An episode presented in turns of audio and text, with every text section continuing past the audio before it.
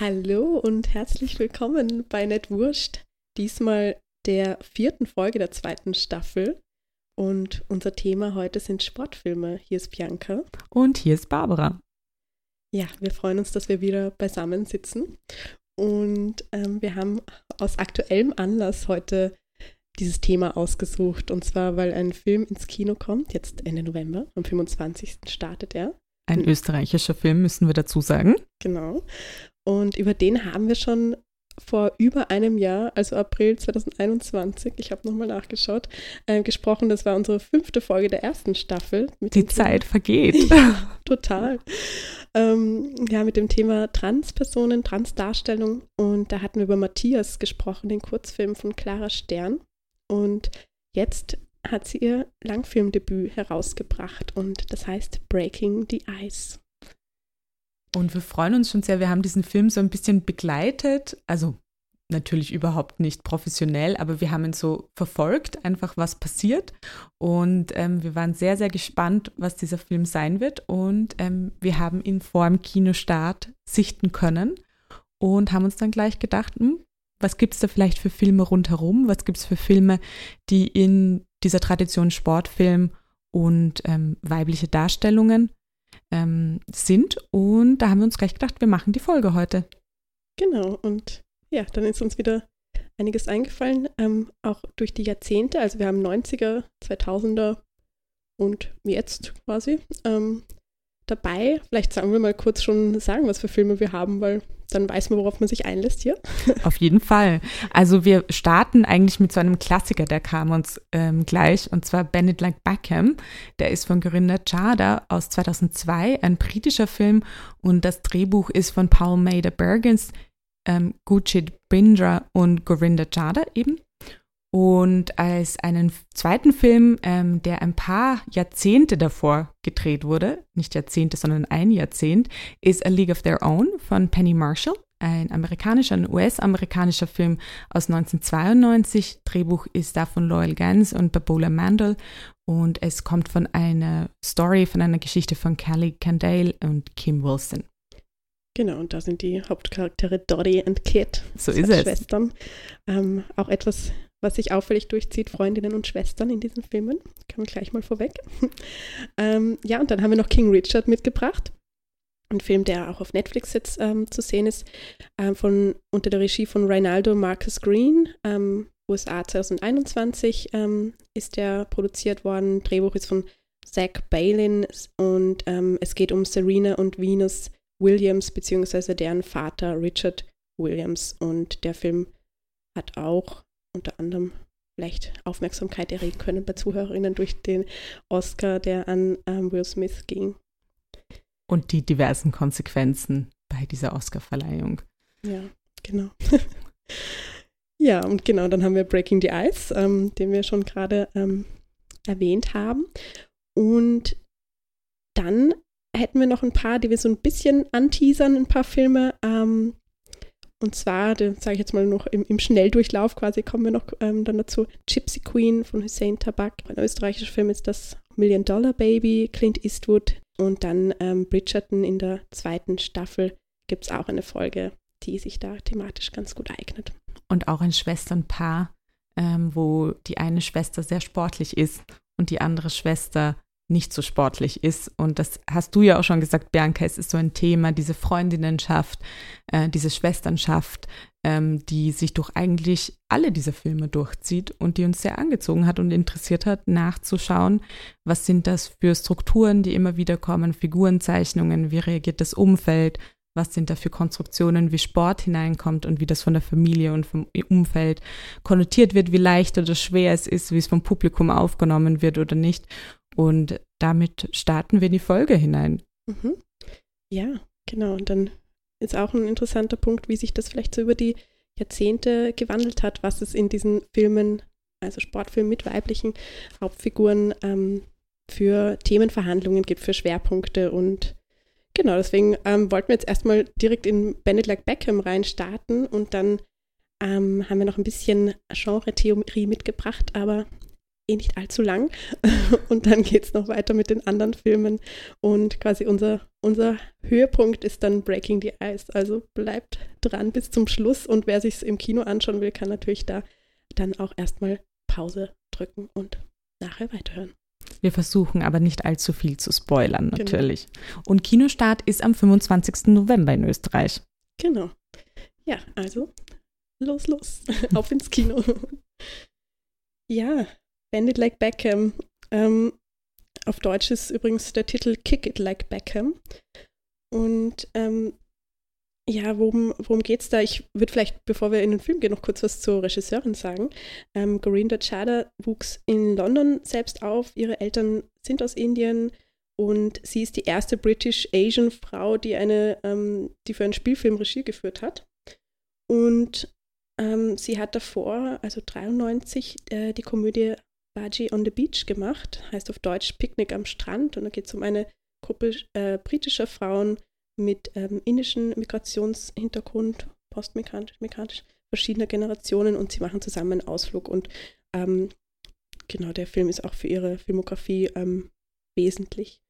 Und ja, Bandit Like Beckham war dann der erste Film über Frauen im Fußball und wurde zum erfolgreichsten Fußballfilm auch. Also ist ja auch nach wie vor ein Film, den man irgendwie kennt. Und ähm, was ich auch ganz schön fand, ähm, was Gorinda Charlotte sagte über ihren eigenen Film, dass es darum geht, um the bending of the rules rather than the breaking of the rules oder the breaking of tradition. Es geht quasi darum, ähm, dass ihre Protagonistin zwischen Welten, zwischen Regeln und Traditionen ähm, meandert quasi und hier versucht, ähm, auch alles in Einklang zu bringen. Sie wächst zwischen, ähm, ja, zwischen zwei Kulturen auch auf, zwischen ähm, verschiedenen Forderungen, die diese mit sich bringen und die Menschen und, und Teams sozusagen, also Teamfamilie, Teamfußball, was sie von ihr verlangen und ähm, von ihr fordern. Und ja, ähm, ich denke, da ist sicher vieles ähm, mit diesem Ansatz oder mit dem, was Chada uns erzählen wollte, auch gelungen und ganz gut gealtert. Also das ist ja auch nicht für jeden Film selbstverständlich. Auf jeden Fall. Ich finde es auch so spannend, wie du das jetzt gesagt hast mit It's about bending the rules and not breaking the rules. Habe ich natürlich sofort an Breaking the ja. Ice denken müssen. Und dieses, was sind die Zuschreibungen, die einem weiblichen Körper, einem weiblich gelesenen Körper im Sport gegeben werden? Was sind die kulturellen Zuschreibungen? Und das wird, finde ich, im Bennett Like Beckham extrem schön ähm, äh, und sehr und das finde ich auch so schön an diesem Film. Es ist ja doch auch eine Comedy. Ähm, also es versteht sich als ein Mainstream-Film. Ähm, ich glaube, wir haben auch vorher darüber geredet. Das war ja auch etwas, was sie wirklich machen wollte. Sie wollte einen Film machen, der im Mainstream laufen kann, der ein großes und breites Publikum erreichen kann und dass sie da diese Aspekte von, wie ziehe ich mich an, was kann ich zeigen, wie kann ich das meinen Eltern erklären, was bedeutet das für meine Zukunft, welche Sorgen hat das auch in verschiedenen Generationen, ist doch der Vater von ähm, Jesse ist, ähm, ist auch ein Sportler, ähm, der in Indien sehr erfolgreich Cricket gespielt hat, dann nach UK gekommen ist, da nicht die Karriere machen konnte, auch nicht aufgenommen wurde und was so über die Generationen hinweg an Diskriminierungen, Vorurteilen, Ängsten, Zukunftsvisionen weitergegeben wird. Und ich finde, das gelingt ihr auf eine unglaublich auch in einer Leichtigkeit. Und das hat mich sehr angezogen und fasziniert. Und ich erinnere mich, ich habe damals, ich glaube, es war nicht 2002, es war vielleicht ein bisschen später in den 2000er Jahren, den Film gesehen und er ist mir doch bis heute sehr äh, im Präsenz zurückgeblieben. Mhm. Ja, ich, ähm, ja, ich, ich kann dir da zustimmen. Ich glaube, ich habe ihn leider, leider erst später gesehen, obwohl ich begeisterte Fußballspielerin war, aber irgendwie ähm, ging er damals an mir vorbei, sonst hätte mich sicher auch noch motiviert, mehr weiterzuspielen. Du warst einfach viel mehr drinnen. du musstest keinen Film genau. anschauen. Genau. Ja, worum geht es äh, vielleicht kurz? Ich meine, man kann sich denken, es geht um ähm, eine ähm, Figur, die Fußballspielerin werden möchte. Es ist ja auch der, der Klassiker des Sportnarrativs. Eine Person, die einen Sport verfolgt, vielleicht eher hobbymäßig und sich erhofft, dass sie da ähm, auch ähm, beruflich also, ähm, sich durchsetzen kann. Und Bennett Like Beckham spielt in London und eben, wie du schon gesagt hast, Jazz ähm, ist die Protagonistin und sie wird gespielt von Paminda Nagra. Und dann gibt es noch eine andere Person, ähm, die von Kira Knightley gespielt wird. Das ist Jules.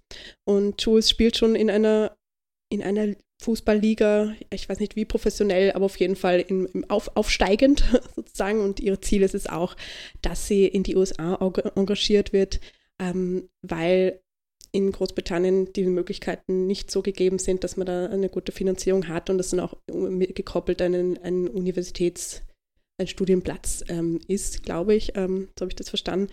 Und genau, die ähm, Jules sieht, wie Jess ähm, Fußball spielt im Park und ähm, Jess ähm, wird darauf quasi von ihr engagiert, angeheuert, in der Mannschaft, Frauschaft zu spielen. Und Und ähm, genau, Jess ähm, hatte natürlich überhaupt nicht ähm, damit gerechnet. Sie spielt also hobbymäßig mit ihren Freunden, mit ihren Jungs, sind, glaube ich, fast alle mit indischen Heritage und ähm, ist quasi auch ihre Community, in der sie sich bewegt. Und ähm, genau, sie ist dann mit der weißen Engländerin Jess viel mehr unterwegs ähm, danach und ihre Family ist nicht so ganz glücklich damit, dass sie auf einmal so viel Fußball spielt und sieht dann, nachdem das immer professioneller wird, ähm, nicht ein, dass das ähm, ein Zukunftswunsch für sie sein kann. Und da ist sie dann gefangen zwischen den, ähm, ja, zwischen ihren eigenen Willen und dem, was ihre Eltern von ihr wollen. Das ist eigentlich auch typisch Coming of Age. Also wir haben hier total diese zwei, die Diskrepanzen und das halt in einen kulturellen Kontext eingebettet.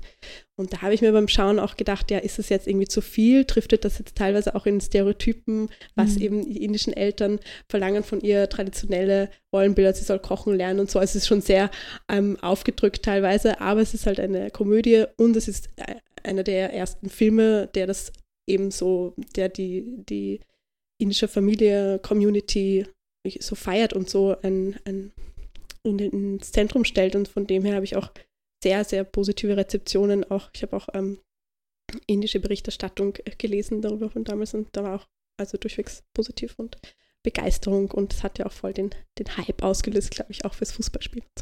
Und natürlich das Team, das den Film gemacht hat, selber diese Geschichte und diese Heritage ja. teilt. Und ähm, du hast das jetzt vorher gar nicht so dezidiert gesagt, das Ziel der Eltern ist natürlich, dass sie heiratet. Ähm, also da gibt es ja noch die Schwester von ihr und die Schwester ist gerade in einem Verlobungs- und Heiratsprozess und die ältere Schwester und die wird so ein bisschen als das ist ganz interessant, weil es ist nicht nur ein Beispiel, ähm, weil diese Schwester auch ein bisschen cheeky ist und sich rausgeschlichen hat um eben diesen, diesen Mann kennenzulernen und hatte ein bisschen eine geheime Beziehung.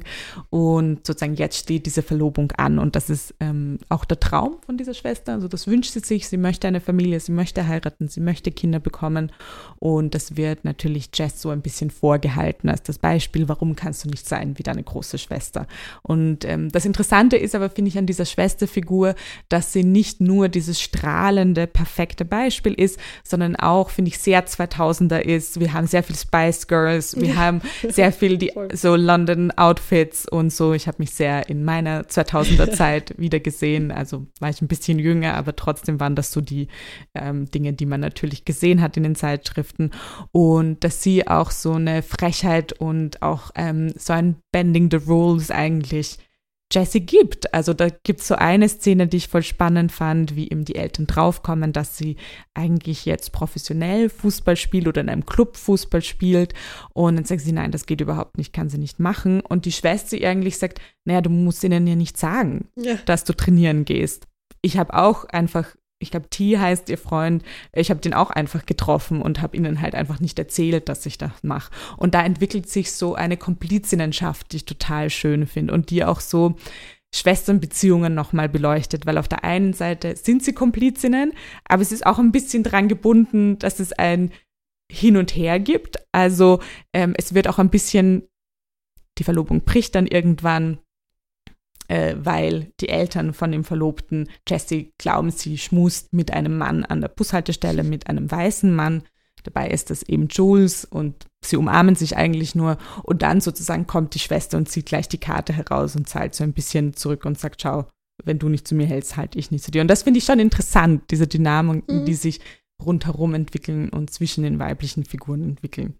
Ja, und auch zwischen den ähm, Figuren und ihren Eltern. Also jetzt haben wir eben über über Jesses Familie gesprochen und bei Jules ist es ja auch so, dass die Mutter ähm, so die schicke London Woman, um es jetzt mal zu sagen, ähm, ist und die auch gegen, äh, dagegen ist, dass äh, Jules Fußball spielt und das immer nicht so ernst nimmt und ihr Vater spielt mit ihr und die Mutter beobachtet das und sagt, ja, das äh, geht ja gar nicht und die soll jetzt ähm, quasi, soll sich eine gescheite Lingerie kaufen und keine Sportbras und so.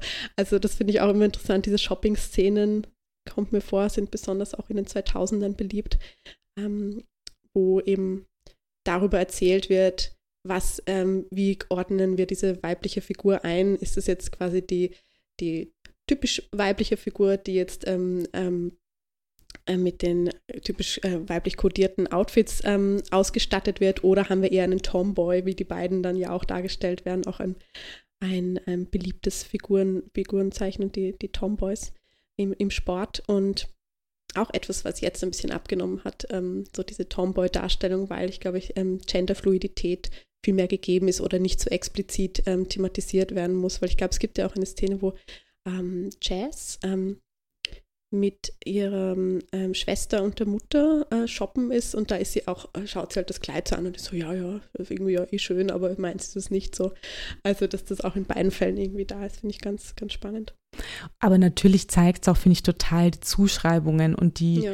ähm, die, wie hat ein weiblicher Körper, wenn er richtig sein soll, auszuschauen. Und das wird schon, finde ich, in eigentlich, ich überlege gerade, ob es in allen Filmen ist, ich hm.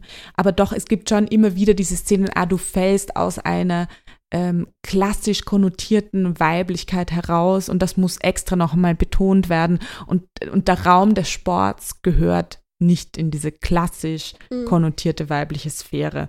Und dass das einfach so oft über diese Szenen verhandelt werden muss mit, äh, es gibt eine, finde ich, fast eine Fremdschämen-Szene, äh, wie eigentlich Jules äh, eingeführt wird, nämlich dass sie mit ihrer Mutter, die arbeitet als Verkäuferin eben in einem Lingeriegeschäft, ähm, ihr wirklich sehr explizit erklärt, wie sie einen Push-Up-BH tragen kann und sehr explizit auch sagt, weil du hast nicht einen groß genugen Busen und kein Mann wird dich anschauen.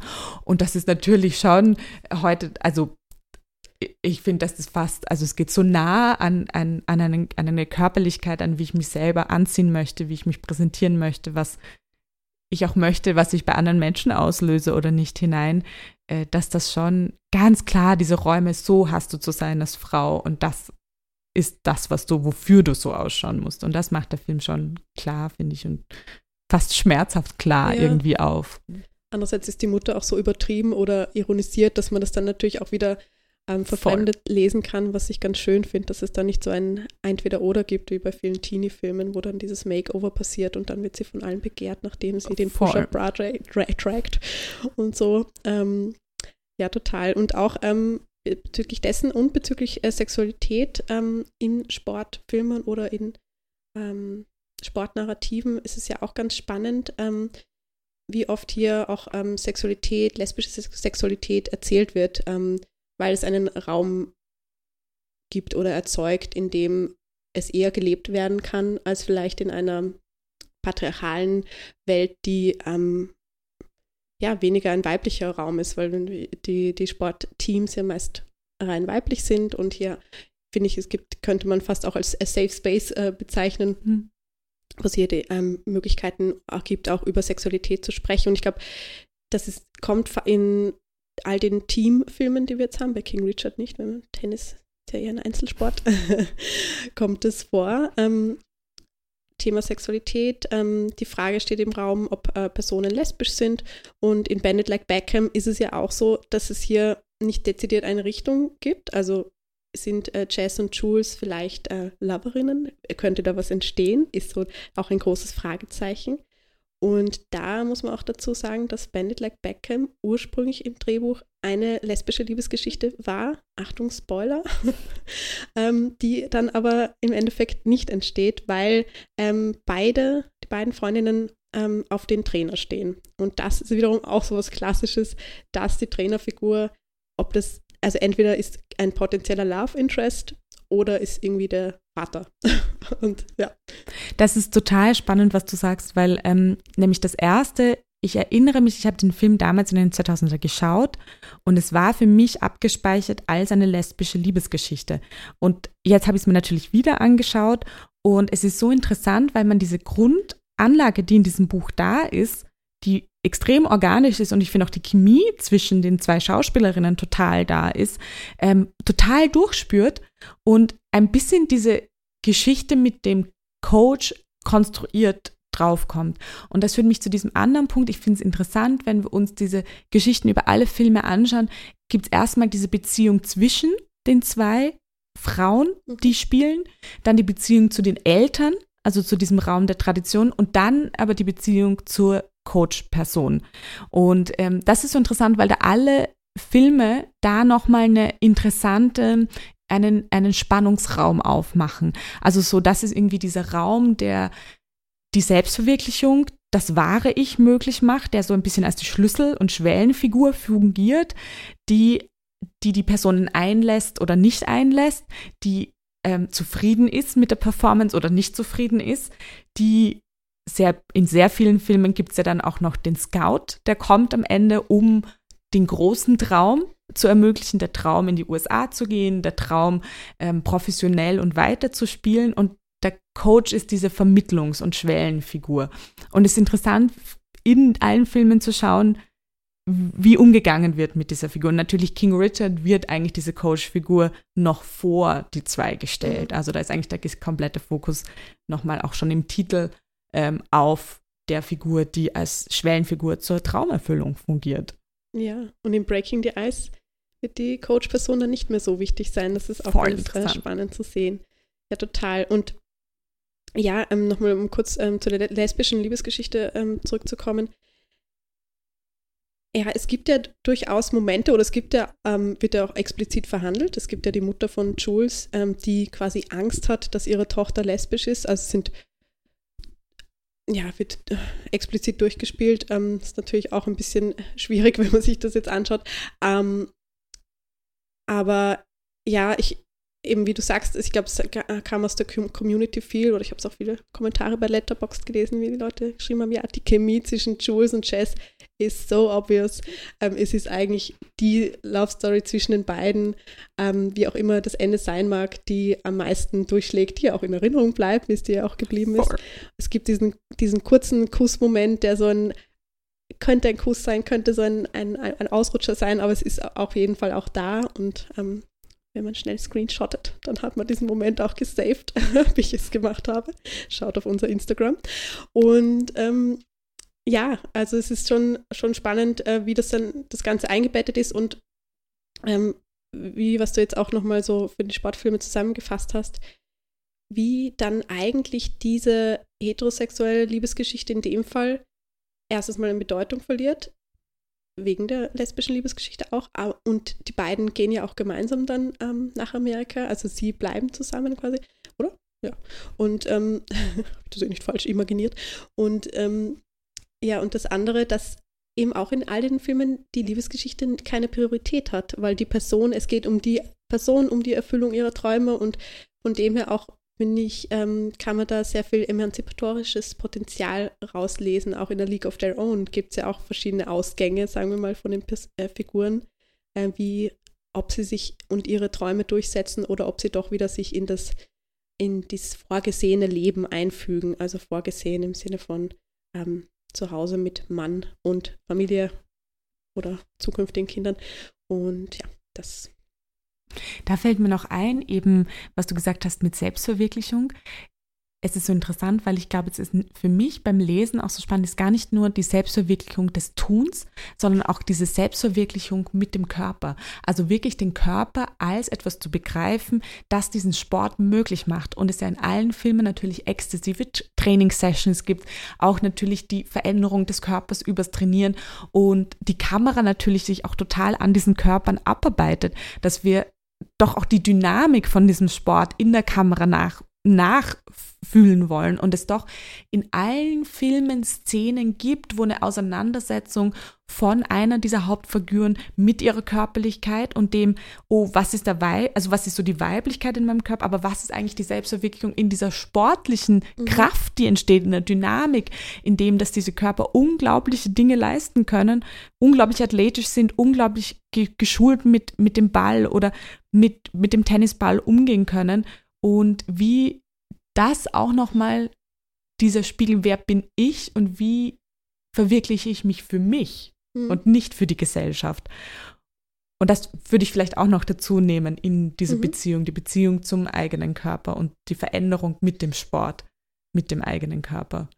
Ja, das ist total spannend. Ich finde, das passt auch gut noch zu dem American Dream Narrativ oder dieses eben arbeite sowohl an dir selbst als auch in den Strukturen, in denen du dich durchsetzen kannst und du wirst es zu was bringen. Quasi, das ist alles, es, das Neo, der neoliberale Imperativ, das alles von uns selbst und unserer Leistung abhängt ähm, und der halt eben strukturelle Probleme natürlich ausblendet oder, oder strukturelle Ungleichheiten, dass eben nicht jede Person ähm, die gleiche Chance hat, egal wie hart sie trainiert, sondern dass es da einfach auch verschiedene ähm, Ausgangspositionen und Lagen gibt. Und das finde ich ist halt in den Sportnarrativen schon sehr stark da, dieses Jahr. Bleib nur hart und dann kannst du dich durchsetzen. Und bei den gerade wenn es auch um weibliche Protagonistinnen geht, sagen, ja, obwohl du eine Frau bist, ähm, arbeite hart und dann kannst du genauso wie die Männer und so. Also so, das spielt auch mit. Total. Also das ist sicher auch, finde ich, die, die negativ, weiß ich jetzt gar nicht. Aber es ist schon natürlich die Downside davon. Und auch, was du jetzt gesagt hast, finde ich so wichtig, immer das Abarbeiten am, am Vorbild des männlichen Körpers. Mhm. Also in allen Filmen auch, naja, aber wir sind nicht so schnell wie die Männer. Ja. Äh, bei Breaking the Ice, aber wir trainieren mit den Männern, weil sie einfach schneller sind, weil sie einfach uns mehr fordern. Also natürlich, also ich finde, das ist schon natürlich was, was hineinkommt, was diskutierbar ist. ja. Ähm, aus einer sportlichen Perspektive kann man sagen, ja, ich muss sagen, dafür bin ich zu wenig Sportlerin, um, um da jetzt den Wahrheitsgehalt prüfen zu können. Wo ich auch dran denken musste, war, dass ähm, Jess ja auch ähm, äh, die Narbe hat, die sie nicht zeigen möchte. Also, dass es da und wo eigentlich so ihr erster Bonding-Moment mit dem Coach ist, der Mhm. auch eine Narbe hat. Und dieses, kann ich diese Narbe zeigen. Die Narbe ist zwar eine sehr wichtige Geschichte für mich in meinem Leben, aber es wird ganz klar von den Eltern, die kannst du nicht zeigen, weil sonst will dich niemand heiraten. Mhm. Äh, und dass sie eigentlich durch den Sport aber lernt, das zu akzeptieren und herzuzeigen und kurze Hosen zu tragen und zu sagen, Stimmt, es ist einfach ein Teil von mir und es wird auch von dieser Gruppe total eigentlich indifferent aufgenommen. Ja, und da fand ich so schön, Side, Side Fact, dass es wirklich ähm, durch die Schauspielerin in die Geschichte kam, weil sie eine Narbe hat und sich unsicher damit gefühlt hat. Und dann hat die Regisseurin gesagt, hey, komm, lass uns das gleich äh, integrieren und hey, du bist, das, ja, das ist etwas, was man zeigen kann und das solltest du dich nicht dafür schämen. So. Und ja, finde ich auch schön, wie das dann auch so in, in echt, ähm, ins echte Leben übergeht und kann auch als gut äh, ja, Vorbildfunktion quasi fungieren. Und da, apropos Vorbild, fällt mir auch noch was ein, ähm, weil du eben auch gerade gesagt hast, die männlichen Vorbilder, like Beckham, sie hat ja die Protagonistin Beckham ähm, zum Vorbild, sie hat ein Poster von ihm im, im Raum hängen, sie sp- spricht ihn immer wieder mit ihm imaginiert. Und in King Richard ist es ja auch ganz stark, dass eben die beiden keine ähm, POC-Vorbilder haben können, weil in, in dem sehr weiß behafteten Tennissport einfach wenig äh, Frauen gibt, POC-Frauen, ähm, die jetzt so bekannt sind, dass man sich daran orientiert. Und auch gerade eben diese Vorbildfunktion ist da, glaube ich, sehr, sehr wichtig. Auch in League of Their Own ähm, kann man sicher das auch noch äh, besprechen. Aber ja, und ah, eine Sache noch, bevor wir weitergehen, wir sprechen schon wieder so lange. Ich wollte noch sagen, dass ähm, wir nämlich auch darüber vorher gesprochen haben, dass halt ähm, like Beckham wieder auch ein Beweis dafür ist, leider, wie ähm, weibliche, äh, wie Schauspielerinnen, weiße Schauspielerinnen wie Keira Knightley mit Narrativen, die eigentlich nicht einmal auf eine weiße Geschichte fokussiert sind, äh, Berühmtheit erlangen. Im ganz im Gegensatz ähm, zu ihrer Kollegin, die eben jetzt kaum jemandem ein Begriff sein wird, aber Keira Knightley hatte wohl da ihren Durchbruch mit der Rolle im Gegensatz zu Paminda Nagra. Absolut. Also das finde ich ist schon noch so ein wichtiger Punkt, der hineinkommt und der sehr kritikwürdig einfach ist. Ich meine, ich finde, bei Keira Knightley muss man natürlich auch immer sagen, dass sie Eltern hatte, die in der Branche waren. Also Nepotism is coming in a lot. Aber natürlich, bekannt geworden ist Keira Knightley mit Bandit Light Beckham und mit einem eigentlich, einem, einem Film, der, der, der, wo sie nicht die Hauptfigur spielt. So, und das ist, finde ich, auch bei A League of Their Own, die Absenz von POC-Figuren ist, ist schon sehr bedrückend und, und groß. Ja. Ja, total. Naja, Keira Knightley. Ähm, sie ist auch auf jeden Fall ähm, die meiste Teil des Films auch ähm, bauchfrei zu sehen. Das, Ja. äh, das meine ich auch so ein Punkt, die, ja, inwiefern die Sexualisierung oder äh, von welchen Personen hier auch betrieben werden muss, was hier jetzt von der Produktion verlangt wurde und was jetzt ähm, auch von der Inszenierung wirklich gewünscht war, ist dann wieder eine andere Frage, die wir auch nicht beantworten können. Was ich aber schon spannend bei ihr fand, ist, dass sie ja nachher doch bekannt geworden ist für sehr viele historische Filme, mhm. sehr klassische Frauenrollen und ja aber recently eigentlich wieder diesen Backturn macht und ein bisschen zu den feministischen Narrativen zurückkommt. Das fand ich so interessant, weil ich mir dachte, ah, Kira Knightley, vielleicht hast du ja angefangen ja. in etwas, was eigentlich feministisch konnotiert war und ähm, dann hat dich äh, deine Karriere woanders hingenommen und vielleicht kehrt sie jetzt wieder zurück. Ja. Mal schauen. Vielleicht durch die Zeit und auch gesellschaftlichen Fokus auf Themen wie Feminismus. Wie sehr sie dann Feministin ist, dann wieder eine andere Frage. Oder Postfeministin. Ja, genau. Ja, naja, man kann sich auf jeden Fall auch, da werde ich noch verlinken, ähm, auch eine BBC-Doku, die gibt es auf YouTube, anlässlich 20 Jahre Bandit Like Beckham anschauen. Die kam nämlich im Frühling raus, weil es ist ja Jubiläum, kann man auch noch erwähnen. Können wir gleich verlinken. Ja. Habe ich mir jetzt nicht angeschaut, aber klingt ja, spannend. Da kommen auch, also ich habe es äh, mir angeschaut, da kommen auch ein paar ähm, Fußballstars vor, die eben sagen, wie wichtig das für ihre eigene Karriere war oder wie sie da durch den Film motiviert waren. Und das finde ich wirklich sehr das schön und sagt auch, was für einen Impact eben so ein Film haben kann.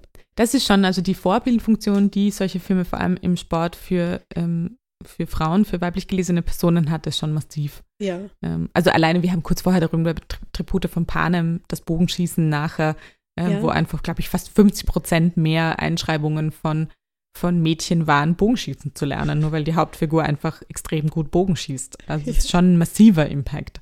Ja, total. Ich wollte früher immer gern Eishockey spielen, aber hätte es den Film gegeben, vielleicht hätte ich es dann bei meiner Mutter durchsetzen können. Liebe Grüße, Mama, falls du das hörst. aber da durfte ich leider nicht.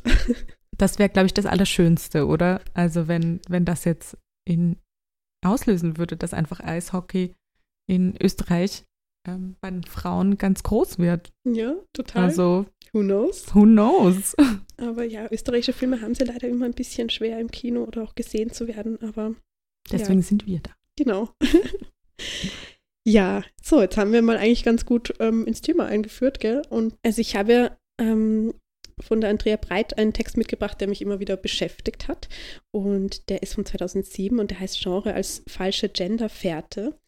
Und Andrea Breit kennt man vielleicht auch, wenn man bei ähm, verschiedenen Events, Filmevents unterwegs ist. Bei der Biennale hat sie auch letztens ein Gespräch moderiert oder ähm, beim Panel jetzt im Stadtkino zu Feminist Perspectives und sie unterrichtet auch ähm, an, der, an der TFM, Theater, Film und Medienwissenschaft in Wien. Ähm, genau, fokussiert sich auf Gender und Queer Studies. Also kommen interessante Dinge von ihr und ähm, eben dieser Text ist schon ein bisschen länger her, aber es geht darum auch um Million Dollar Baby und deshalb finde ich das so passend und wir haben auch in der vorletzten Folge, wo es um Räume ging, ähm, kurz über Genre gesprochen und ähm, Gender. Und ich finde das eigentlich immer ganz spannend, darauf zu schauen, auch wenn man jetzt an Power of the Dog denkt, We Western, mhm.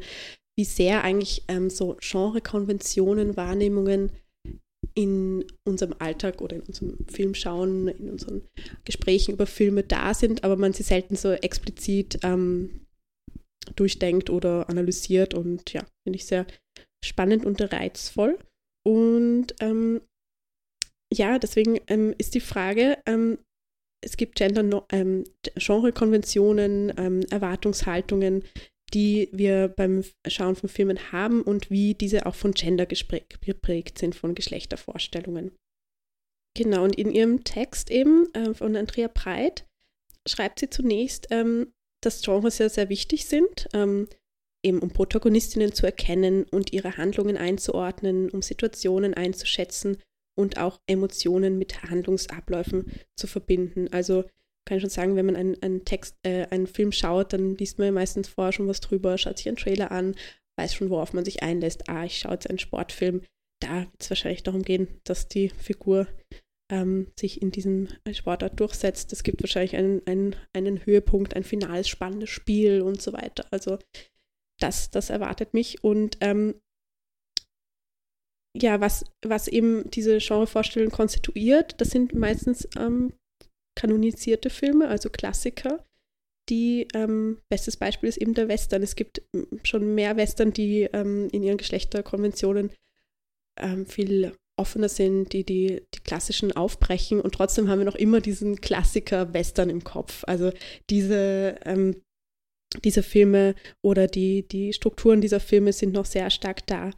Und deswegen wollte ich mir das oder wollten wir uns das ein bisschen anschauen, auch beim, beim Sportfilm und bei Billion Dollar Baby, ähm, der auch ein sehr bekannter, erfolgreicher Film ist, ähm, ist aus 2004. Drehbuch ist von Paul Haggis, ähm, regiert Clint Eastwood gefühlt, gefühlt, geführt und auch gefühlt wahrscheinlich. Ähm, und ja, Andrea Breit schreibt, also sie beginnt dann schon bei der äh, Analyse des Trailers und das sind schon Anspielungen auf Rocky, ist natürlich auch ein Film, der in dem Zusammenhang ähm, wichtig ist. Und ähm, ja, wir sehen den Trailer und denken, ah, es geht, genau, es geht darum, dass eine, eine Frau als Boxerin sich durchsetzt, dass sie den American Dream zum Million Dollar Baby schafft. Und ähm, somit haben wir diese Fährte gelegt zum Boxfilm mit einer wahrscheinlich siegreichen Heldin am Ende, wenn es klassisch verläuft, mit Happy End. Und ja, Breit sagt aber dann, dass sie, also sie spricht ja auch von ihrer eigenen Schauerfahrung, was das bei ihr ausgelöst hat, und ähm, sagt, dass der Film sich dann als falsche Fährte herausstellt, weil das, was er eben vor ähm, verspricht, nicht einlöst, weil er in der zweiten Hälfte zu einem Familienmelodram wird und hier die Hauptfigur wieder in ihre weibliche Rolle, quasi in ihre traditionell weibliche Rolle, dass sie soziale ähm, Aufgaben erfüllt, ähm, zurückgedrängt wird. Also Maggie, ähm, Maggie ähm, wird nämlich schwer krank. Also Maggie ist die Boxerin, die Hauptfigur, und muss mit dem Boxen aufhören. Und ihr Trainer, Frankie, ähm, hat eine Vergangenheit, eine schwierige Vergangenheit mit seiner Tochter. Da gab es einen Konflikt und der rückt dann immer mehr in den Vordergrund und es geht eigentlich dann vor allem darum, dass er diesen Konflikt mit der Tochter löst und sie wird dann zu Hilfe, ähm, seiner Hilfe, diesen Konflikt zu bereinigen. Und ähm, das war dann die, die, die falsche Fährte, wohin der Film geführt hat, schreibt Andrea Breit. Und ähm, finde das ganz, ganz spannend, weil sie ähm, ja, sagt eben, dass hier jetzt ähm, die weibliche Protagonistin ähm, daran gehindert wird von einer Erfüllung dieses klassischen Narrativs, weil das halt als, als in ihrer Rolle als Frau nicht möglich wird oder sie wird wieder ähm, eben auf reduziert auf eine typisch weibliche Rolle und ein Andrea Breit endet dann den Text äh, ganz schön. Ich fand das sehr lustig. Ähm, sie sagt, äh, Gender wird wahrnehmungstechnisch gesprochen in eine Schlangengrube geführt. Im Fall von Million Dollar Baby wurde die Autorin dieses Textes schmerzhaft gebissen. ja, ähm, genau, ja, fand ich ganz äh, interessant, sich das so ähm, anzuschauen und dann auch wieder gerade auf das Ende zu gehen oder welche, welche Genre-Mixes ähm, gibt es vielleicht in einem Sportfilm. Wir haben es ja eh schon gesagt, Thema Familie ist immer sehr präsent, aber welche Rolle nimmt dann die Protagonistin darin ein, unterwirft sie sich, ähm, ist ja auch bei Benedict Beckham diese ähm, diese Reibfläche da passt sich in den alles ein, was die Familie will, oder setzt sich selber durch und da ähm, ja, wird sie dann halt wirklich darin so eingefügt in diese Vermittlerinnen, Helferinnen-Rolle. Ja. Wobei ich schon auch bei Million Dollar Baby immer auch so eine andere Vermutung habe, oder nicht anders, eine erweiternde Vermutung, dass das natürlich ein Film ist, der ganz klar auf einen auf einen Oscar-Race hingeschrieben ist. Also ich glaube, ich meine, Clint Eastwood spielt ja auch drinnen, produziert den Film, macht die Regie, ähm, so ein Haudegen äh, des alten Hollywoods. Und das ist ein Film, der ganz klar irgendwie diese Punkte, wir bedienen den American Dream, aber es ist gleichzeitig auch noch eine persönliche Familiengeschichte und wir haben mit der Hauptdarstellerin von Hilary Swank gespielt eine massive sozusagen Charakterdarstellungstransformation von äh, einer leidlich guten Boxerin mit viel Talent zu einer weltbesten Boxerin und dann zu einer schwer verletzten, schwer körperlich eingeschränkten Person die noch einmal auf diese tief emotionale Ebene gibt und viel Charakterspiel mhm. möglich macht. Und ähm, sie hat ja auch den Oscar dafür gewonnen, also es ist aufgegangen.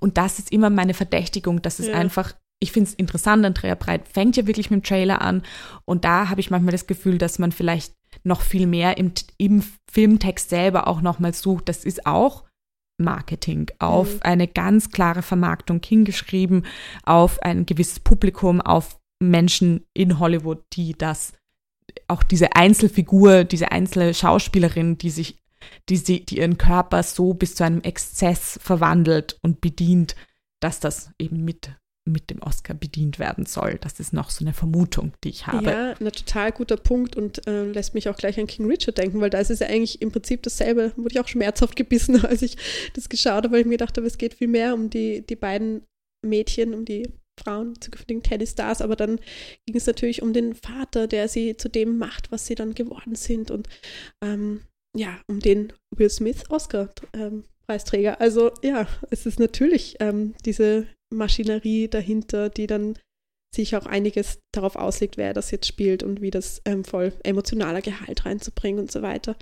Aber da fand ich eigentlich ganz schön, den wollten wir noch ähm, kurz erwähnen, den Gypsy Queen, ähm, weil der eben damit ein bisschen anders umgeht. Ähm, der ist ähm, eine österreichisch-deutsche Produktion, Produktion von Hussein Tabak und Hauptrolle spielt Alina Serban. 2019 gibt es auch auf Kino-VOD ähm, zu sehen.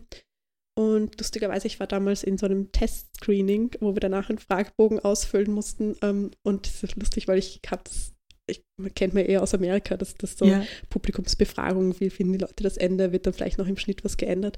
Ähm, das ist mir jetzt gerade eingefallen. Ähm, deswegen war das jetzt ganz interessant zu sehen, was jetzt draus geworden ist.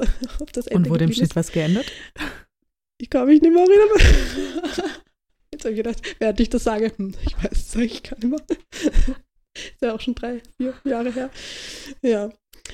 Aber ja, also genau, trotzdem irgendwie theoretisch spannend, wenn man sich erinnern könnte. Ähm, naja, und da geht es um eine ähm, Frau aus Rumänien. Ähm, sie ist Roma und sie geht nach Hamburg ähm, mit ihren zwei Kindern oder sie sie ist schwanger, sie hat, genau, sie geht mit ihren zwei Kindern nach Hamburg ähm, und hat dort mehrere Jobs ähm, und ähm, unter anderem trifft sie dann auf Tobias Moretti, apropos Stars und Trainer, der, der einen äh, äh, ich glaube, es ist die Reeperbahn, weil der Club, Club oder die Bar heißt die Ritze, äh, betreibt und im Keller finden auch Boxkämpfe statt und es ist auch so dieses typische Underdog-Narrativ, ja, und sie beginnt dann dort zu trainieren und dann wird sie gesehen und dann kommt der Coach und ähm, oder so ein, so ein Talent-Scout und sieht sie und sie steigt ein bisschen darin auf und ich finde es aber sehr interessant, weil es dann doch noch in eine sozial prekäre Situation eingebettet ist. Vorher hat sie drei Jobs und hat zwei Kinder und also eine Mutter, die ähm, sich im Sport versucht durchzusetzen, auch sieht man auch nicht so häufig.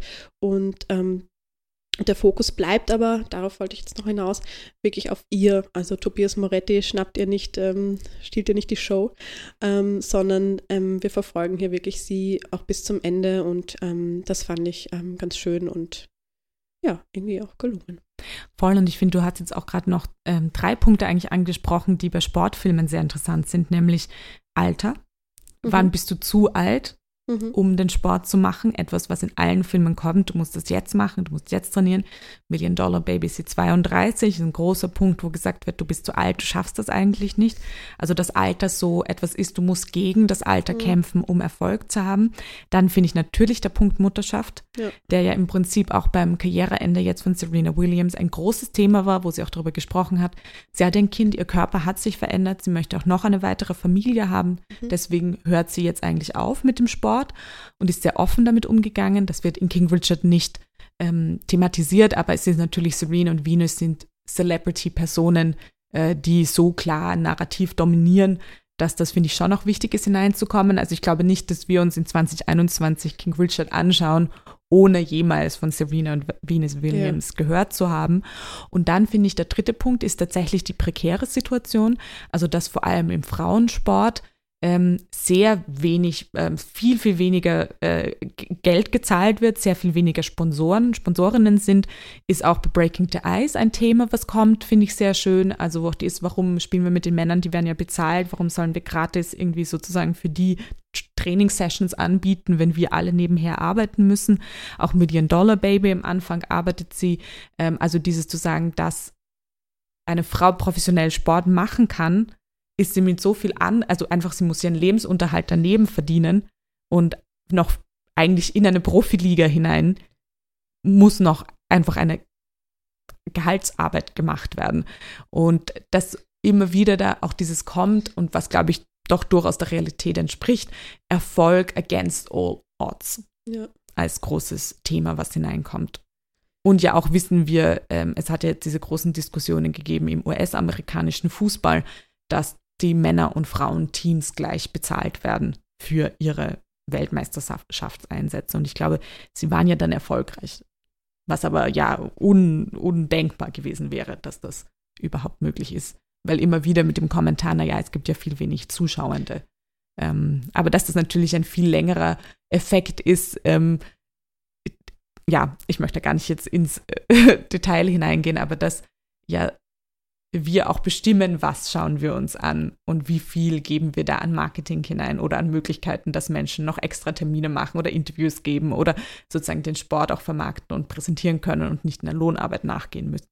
Ja, also. total. Das sind ja voll die spannenden Aspekte und auch so aktuell eben mit der EM hat man es ja auch gesehen. Also ja. die Frage eben, was wird live übertragen, welche Sendeplätze gibt es ähm, für die Spiele, was ja eben im Männerfußball gar kein Thema wäre und jetzt halt auch erstmal so ein bisschen ähm, sich verändert oder eben darüber nicht mehr nachgedacht wird, eben aus, aus diesem Teufelskreis aus, eben ja. zu wenig Aufmerksamkeit schaut ja keiner und so aus. Aber nein, aber es müssen einfach die Sendeplätze auch da sein und dann müssen halt Sponsor, Sponsoren aufspringen und ähm, ja. Und die Möglichkeit geben, oder Profisport ja. zu machen und nur Profisport zu machen und nicht ja. nebenher noch Lohnarbeit zu machen, um einfach das Leben finanzieren zu können. Ja, total. Ähm, ja, das führt uns eh auch, finde ich, zu A League of Their Own im ja, Prinzip. Total. Ein Film, der das sehr interessant und sehr vielschichtig eigentlich angeht. Das ist ein Film, wie wir schon gesagt haben, von Penny Marshall aus 1992, ein US-amerikanischer Film. Und ähm, ist im Prinzip geht es da um die Baseball-Liga. Es geht darum, dass im Zweiten Weltkrieg ähm, die Männer als Soldaten eingesetzt sind und kein Baseball gespielt wird. Und dann kommt die Idee auf, naja, warum machen wir nicht eine Frauenliga, damit wir währenddessen auch vermarkten können und ähm, sozusagen Unterhaltung haben. Und dann bildet sich eben diese A League of Their Own, die Frauen-Baseball-Liga und die All-American Girls Professional Baseball League, die es wirklich gab. Thank you so much. Und ähm, da geht's, gehen wir sozusagen mit mit einem Scouting-Prozess, mit einem Auswahlprozess und dann eben mit den ersten zwei Saisonen oder die erste, nein, die erste Saison, die sie spielen, ähm, wo es auch zu einem sehr interessanten Prozess geht von wie können Frauen Baseball spielen, wie ziehen sie sich an, sie müssen trotzdem natürlich sehr ladylike sein. Und es sehr viel auch dieses Narrativ ist, sind sie nur ein Ersatz für die Männer, die nicht da sind? Und wenn der Krieg zu Ende ist und die Männer wieder da sind, dann gehen sie wieder zurück an den Herd und ähm, kochen und haben Kinder und sind in einem sehr klassisch weiblichen Narrativ drinnen. Was der Film auch gleichzeitig macht, was, glaube ich, wir beide sehr spannend gefunden haben, dass es sehr stark auch auf dieses Team und die Gruppe an Frauen fokussiert und dass es zwischen diesen Frauen Komplizinnenschaft gibt, Unterstützung gibt, dass sie wirklich auch gemeinsam zwischen den Spielen leben, Probleme haben, Konflikte haben, unterschiedlich. Es gibt auch eine ähm, Spielerin, die einen Sohn hat, der dann einfach mitkommt ähm, und ähm, dass es da auch diesen Schwesternkonflikt gibt, der ausgetragen wird. Und ja, so nimmt der Film seinen Lauf. Ja. Gina Davis spielt die Hauptrolle. Gina Davis, Madonna ist auch dabei. Eine sehr junge Madonna. Ja, voll.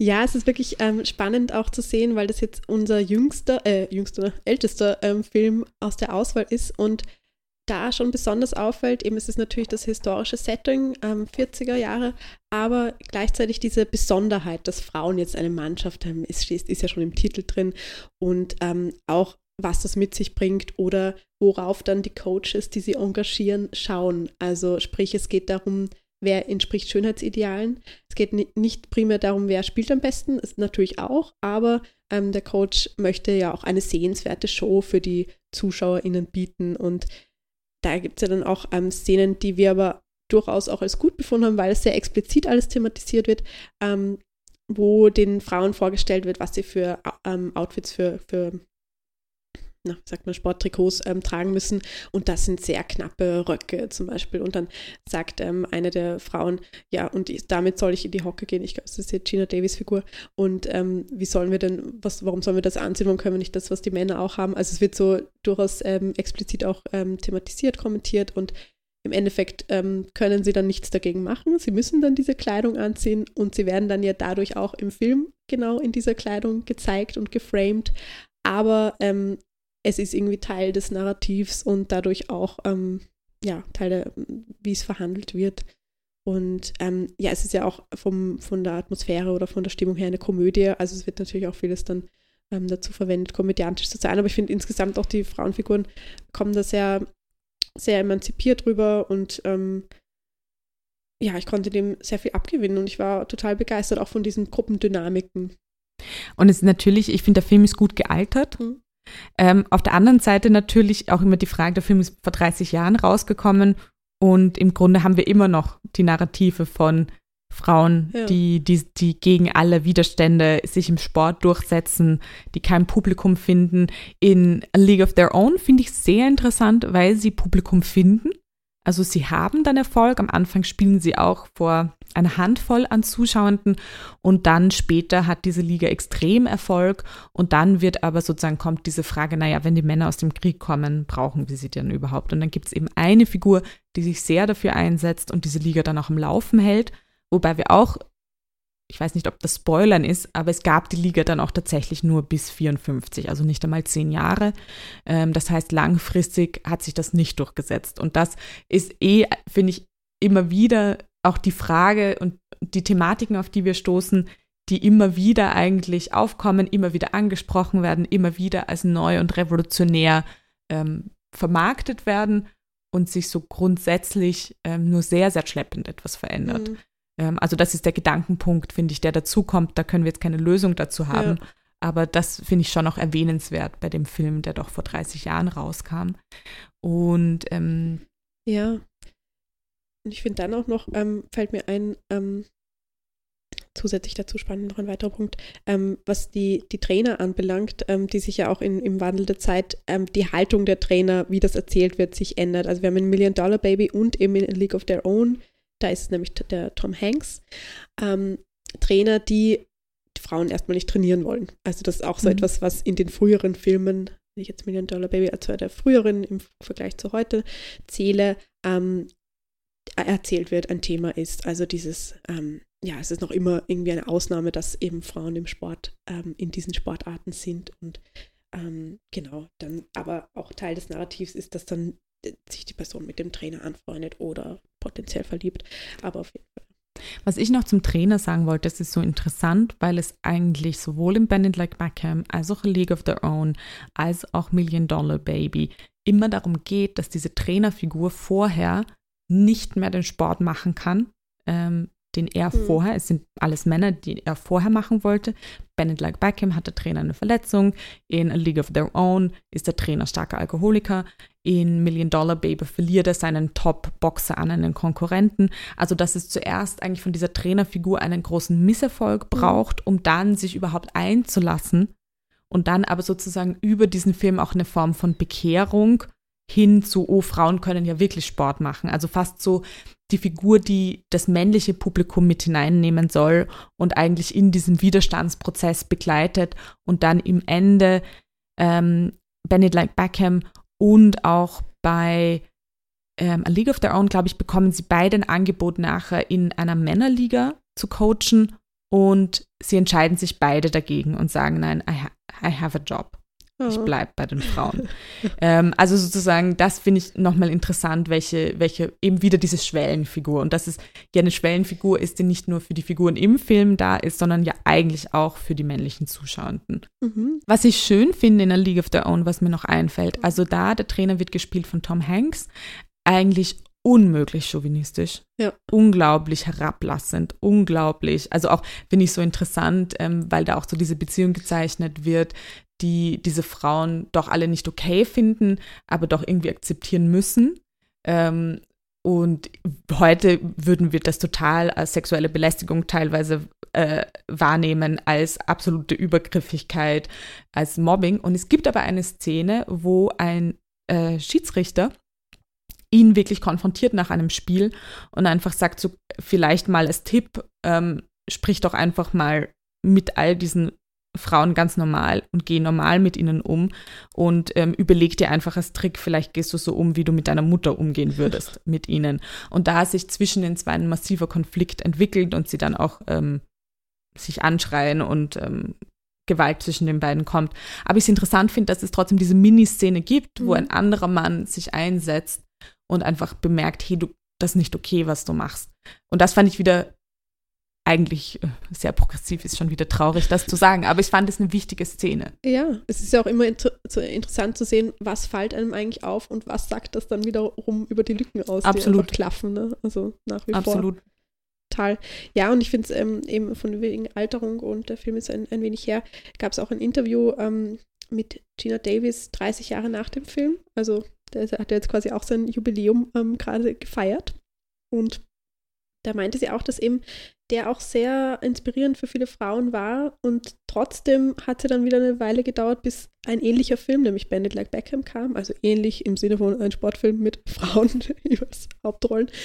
Und ähm, ich fand auch interessant, was sie damals ähm, gesagt hat über, wie man Feminismus in Bezug jetzt auf den Film und generell ähm, geframed hat oder dass es eben ähm, in einem Interview damals, ähm, sie sagt die F-Word, also Feminismus, dass es in den 90ern noch ähm, anxiety-provoking war und dass ein Interviewer sie gefragt hat, ob's, ähm, ob ihr Film, ob der Film ein Feminist-Film sei. Und sie hat gemeint, ja, voll, ähm, ist, ein, ist es natürlich. Und ähm, der Interviewer fragte dann, ob er das denn äh, verwenden soll ähm, für die Publikation, weil ja, Feminismus ja, eben hatte eine uncoole Konnotation, wurde eh sehr negativ ähm, verwendet. Und ähm, kann man natürlich jetzt überhaupt nicht verallgemeinern. Es gibt diese und jene Szene, aber wenn man es jetzt vergleicht mit dem jetzigen öffentlichen Diskurs, dann ist es dann nochmal ähm, eine ganz andere ähm, ja, Stimmung gewesen. Einfach.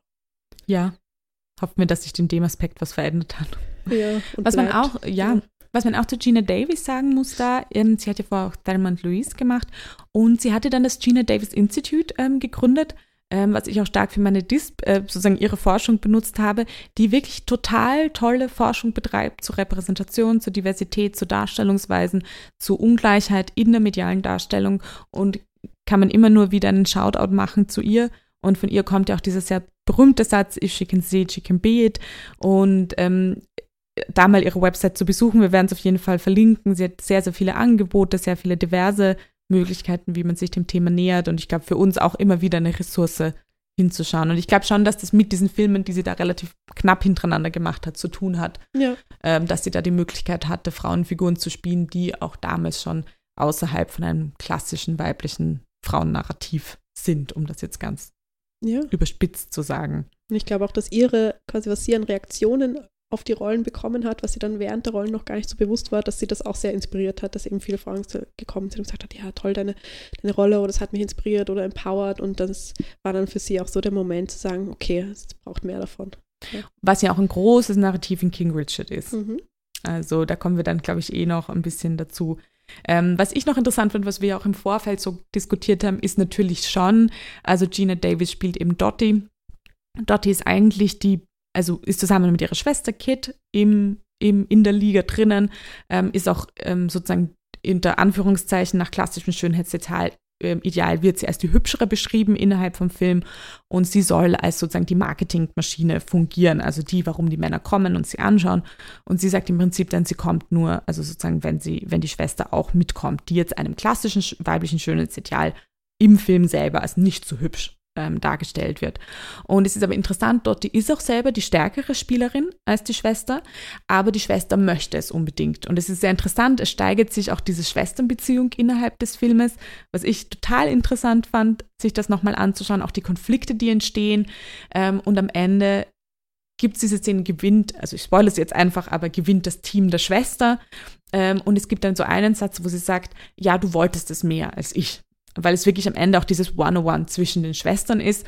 Und da haben wir so ein bisschen gesprochen, was wir so ein bisschen kritisch gesehen haben.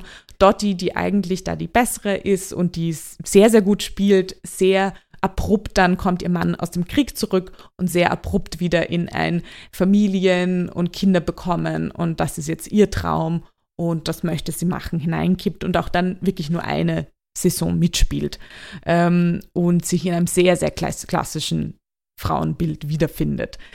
Wir haben auch diskutiert, es ist im Film selber natürlich etwas, was sie von Anfang an sagt. Sie sagt von Anfang an, das ist ihr Traum, das ist, was sie machen möchte, das ist so, wie sie sich definieren möchte als Frau. Wenn wir auch an Little Women denken müssen. Ähm, bisschen schade ist es natürlich schon. Also da kann ich mich gar nicht Ich weiß ja. nicht, wie es dir geht, Bianca, aber. Ja, ich bin so ein bisschen zwiegespalten, weil ich mir denke, eben, wir haben diese beiden Lebenswege dann quasi. Die eine Schwester, die joined the team und die andere geht zurück ins Haus. so. Ähm, dass ja auch, wenn jetzt beide irgendwie da total durchstarten, wiederum sehr verblendet wäre. Ähm, ist die Frage eben, wäre es verblendet oder wäre es einfach ein schönes Wunschnarrativ? Ähm, ja, oder sollte es gar so enden, ähm, dass, dass keiner sich durchsetzen kann, was wäre am realistischsten, realistischsten. Ähm, ja, aber natürlich war ich auch enttäuscht davon. Also keine Frage. Aber da ist es spannend, sich dann King Richard anzuschauen, ja. wo wir auch wieder beide Schwestern haben, die wahnsinnig talentiert sind und die dann 2021 doch einen anderen Weg gegangen sind als 1992. Also wo man sich ja auch so denkt, war es auch damals noch wichtig, wir haben zwei, also dort ist schon mehr die Hauptfigur als Kid, aber doch beide nehmen eine zentrale Position im Film ein. Ähm, war es damals noch wichtig zu sagen, sozusagen, es, es werden beide Lebenswege, die da so als Dualität aufgemacht werden, was ja auch so nicht der Fall ist. Ähm, es können ja auch alle Formen dazwischen gelebt werden, muss der Film das anbieten, dass ja. doch noch beide Wege bedient werden und da sind. Aber da fällt mir jetzt wieder ein, weil die ganze Erzählung ist ja eingebettet eigentlich in eine Erinnerung. Ähm, das passt das natürlich zu dem, was dann das eigentliche Ende ist, weil das ist dieser Rahmen, dass sich diese äh, Frau schafft, die das Team äh, wieder trifft, ähm, eben 30 Jahre später oder was weiß ich. Und ähm, da ist ja auch die von Gina Davis gespielte Figur, Dottie, ähm, die Person, mit der wir da mitgehen und die ähm, das Team wieder trifft und so ein bisschen fast so melancholisch oder wir wissen nicht ganz und ein bisschen zwiegespalten ist ähm, gegenüber diesem Treffen. Und dann treffen sie aber am Ende also wir bekommen die Geschichte nacherzählt von damals und am Ende ähm, kommen wir wieder zurück in die Gegenwart und da trifft sie dann auf die anderen Teamspielerinnen von damals und es ist aber total herzlich gleich. Es ist der totale Team Spirit da. Es ist ähm, einfach auch voll das schöne Zeichen von Solidarität. Ähm, sie ist zwar weggegangen oder sie hat dem Team, dem Team nicht ähm, bei, geblieben und trotzdem ist dieser Zusammenhalt. Das fand ich dann schon. Vielleicht Absolut. hat das nur deshalb auch natürlich, also hat ja nur deshalb funktioniert, also wiederum ein positiver Teil. Da hast du total recht. Und ich finde auch, dass diese Solidarität, die zwischen diesen Frauen und in dem Team ist, das ist, was den Film schon noch mal abhebt von den anderen Filmen. Mhm. Also, dass es wirklich auch ein Bemühen gibt, ein Team darzustellen im Film, unterschiedliche Figuren zu zeichnen. Da können wir jetzt eh nicht ins Detail gehen, aber es gibt wirklich sehr, sehr unterschiedliche Angebote von Frauenfiguren, die da sind und die nicht bewertet werden unbedingt, sondern die nebeneinander stehen können und miteinander arbeiten und auch miteinander als Team funktionieren. Ja, total. Und ich finde, bei King Richard gibt es ja auch diesen Zusammenhalt zwischen den Schwestern und das ähm, fand ich sehr schön. Sollen wir da vielleicht ähm, gleich mal rübergehen? Also eben Tennis ähm, kann ja auch im, durchaus im Duo Tennis spielen, aber das ist nicht der Fall im King Richard, ähm, sondern die beiden Schwestern sind beide ähm, ja in dieser Lage, dass sie sich in dem Sport durchsetzen wollen. Sind praktisch auch Konkurrentinnen fast, vom Alter her nicht ganz, vielleicht in, je nachdem, in welcher Junior-Liga man spielt, aber sie halten dennoch zusammen. Ähm, ja, kurz mal, bevor wir näher auf die Schwestern eingehen, nochmal zum Film. Also King Richard ist ähm, von 2021, ähm, Drehbuch Zach, ba Zach Balin, ähm, Regie Ronaldo Marcus Green und ja, wie der Name schon sagt, geht es hier in erster Linie um den Vater der beiden, Venus und Serena Williams, der die beiden zum Erfolg bringt. Das kann man klar wieder so als American Dream Narrativ framen und ich finde, das kommt auch während dem Film immer sehr stark rüber in Szenen, zum Beispiel wie er mit den beiden Töchtern durch Beverly Hills fährt, auf jeden Fall eine reiche Gegend und sagt, ja, so, so könntet ihr quasi leben. Ähm, und die beiden sind auch total angeregt. Oh, so einen Pool möchte ich auch mal haben. Also es ist wirklich diese American Dream und dieses, ähm, ich steige auf in der Klasse. Und ähm, der Vater betont ja auch immer wieder, dass er seine Töchter von der Straße weghalten will. Also es ist wirklich dieses ähm, durch den Sport ähm, gesellschaftlich, sozial aufzusteigen. Ähm, ein, ein, ja, ein zentraler Punkt in dem Film. Und ja. Und natürlich, ähm, es ist ja ein Biopic. Das heißt, wir wissen natürlich gleichzeitig, es ja. ist wirklich so passiert. Und das, das schlachtet der Film schon aus. Ja. Also auch die, die, es ist natürlich ganz klar, der Vater hat schon vor der Geburt für beide Mädchen einen einen, weiß ich nicht, 35 Seiten Plan gehabt, was an jedem Punkt in ihrem Leben passieren muss. Und ähm, das passiert auch genauso. Und da ist auch interessant, dass diese Figur vom Vater ähm, schon noch tyrannische Züge bekommt, unglaublich dominant das durchsetzt. Und vielleicht können wir da auch ein bisschen darüber sprechen, es von diesen Mädchen keinen Widerstand gibt. Ja. Also es gibt in, an keinem Punkt einen Zweifel an diesem Plan, einen Widerstand, ein, es gibt andere Interessen, sondern es ist, diese Mädchen sind an jedem Punkt total on board und machen im Prinzip auch alles, was von ihnen verlangt wird. Das Einzige, wo es einmal Widerspruch gibt, ist eigentlich, wenn ähm, Venus schon an einem ähm, Turnier teilnehmen möchte, also eigentlich schon pusht, ähm, in die professionelle Liga zu kommen und der Vater sie noch zurückhalten möchte. Und da ist es aber dann, sie setzt sich durch und sie spielt dieses Turnier und das ist der Moment eigentlich, wo sie, wo sie in den USA sehr, sehr bekannt wird, wo sie mit 14 fast gegen die damals ähm, Weltranglistenerste gewinnt. Ja, aber da stimme ich dir total zu, sofort, dass dieser fehlende Widerstand von den beiden oder, oder dass wir erfahren, überhaupt ist es auch ihr Traum immer gewesen. Ähm, ich meine, das eine ist ja, ob du das so quasi in die Wiege gelegt bekommst, dass du einen bestimmten Traum verfolgen sollst, der eigentlich der deiner Eltern war, ist. Ist ja auch etwas Bekanntes, glaube ich, äh, vielleicht auch vielen persönlich bekannt. Ähm, da hatte ja jede Person ihre Gedanken dazu und da war einfach gar nichts da von Serena und Venus und ähm, habe doch ein bisschen versucht herauszufinden, ähm, ja, wie ist das denn in Realität? Aber in den Reaktionen auf den Film sind sie natürlich beide total positiv und sagen, ja, das ist genauso, ähm, wie, wie es unser Leben ist, eine super tolle, ähm, realistische Darstellung und ähm, ja, eben äh, über den Vater ähm, kann man natürlich auch noch ähm, überlegen oder lässt sich streiten, wie dann seine Art, seine tyrannische Art ein bisschen begründet wird, indem ähm, auch erzählt wird, was ihm widerfahren ist, dass er ähm, rassistischen Beleidigungen oder ähm, Gewalterfahrungen ähm, zu erlegen ist und dass es jetzt dazu führt, dass er diese unbedingte Durchsetzungskraft hat und auch will, dass seine Töchter wirklich ähm, auch Role Models werden und sagt, hey, ihr seid die Black Girls, die hier andere inspirieren sollen. Das hatte so eine Sprengkraft auch, aber es ist gleichzeitig auch sehr, ja, egozentrisch und von Anfang an hören wir immer wieder, äh, dass er sagt, ja, ich, ich sage euch vorher, was passieren wird. Und indem diese Figur das sagt und wir genau wissen, was passieren wird, hat es dann wirklich diese, ähm, das ist der der übermächtige Vater, der weiß alles, wie es passiert und muss sich nur durchsetzen. Aber er trainiert ja auch seine Töchter darauf hin, dass sie immer sagen, ich, ich bin die Beste, ich kann alles erreichen. Und also das ist wirklich so, so stark, dieses ähm, ja, American Dream Narrativ auch. Ähm, und gleichzeitig natürlich, ja, bedient es schon auch ähm, oder versucht es zu bedienen, ähm, diverse Aspekte ähm, oder ähm, Voraussetzungen, die das den Töchtern nicht so leicht ermöglichen, dass sie sich durchsetzen, eben aufgrund ihrer Ethnie. Und ich finde, da gibt es auch mit der Mutter eine sehr schöne Szene. Ähm, die Mutter, die halt sonst nicht so viel zu Wort kommt äh, wie der Vater, ähm, aber durchaus auch einen kleinen Konflikt mit ihm hat. Ähm, und ähm, ja, in der Szene geht es auch darum, wo sie ähm, sagt die Mutter den Töchtern, ähm, ja, setzt euch durch und seid ein Vorbild für andere Mädchen. Denkt an die Menschenrechtsaktivistin, also nicht Menschenrechtsaktivistin, sage ich jetzt, ähm, Sojourner Truth und ihre Rede bei ähm, Seneca Falls und das hier so etwas Ikonisches hervorhebt, ähm, wo man vielleicht auch erstmal nachschauen muss, wer war die, was hat sie gesagt damals. Ähm, aber dass das hier so vorkommt, fand ich dann schon so eine schöne Kleinigkeit. Ähm, Kleinigkeit sage ich also wichtig, aber Kleinigkeit im Sinne vom Gesamtnarrativ. Ich finde auch, dass diese Figur der Mutter sehr interessant ist.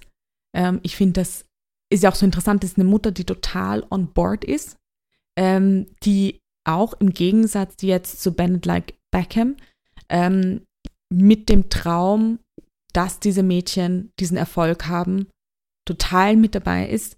Ähm, auch du hast diesen kleinen Konflikt angesprochen. Ich finde den eigentlich ziemlich groß, ähm, wo sie einfach auch ganz klar sagt, ich bin für die Mädchen hier, sonst wäre ich mit dir nicht mehr zusammen, die ganz oft auch wirklich diese Tyrannei vom Vater konfrontiert und ihn schon da auch so checkt. Also sie ist schon dieses mhm. Gegengewicht, die ähm, finde ich auch im, Figur, im, im, Film selber, wo ich das Gefühl hatte, ah, ähm, irgendwie so, wo ich mir dachte, merken wir hier nicht, dass das eigentlich too much ist und eigentlich diese Mutter schon auch da eine Reißleine hineinzieht. Aber natürlich gleichzeitig, der Film heißt nach dem Vater. Ähm, natürlich auch marketingtechnisch, denke ich wieder. Will Smith hat das gespielt, hat es, glaube ich, produziert mhm. auch, war ganz klar auf ihn zugeschnitten, dass er auch diesen Oscar gewinnen soll. Also ist schon auch wieder meine Vermutung dahinter. Ich kann irgendwie da Hollywood-Filmen nicht trauen, dass ja. sie das machen, ohne an diese Vermarktung zu denken. Das kann ich mir nicht ja. vorstellen einfach. Aber eigentlich diese Mutter auch in dieser Szene ganz klar sagt, wir haben das gemeinsam gemacht.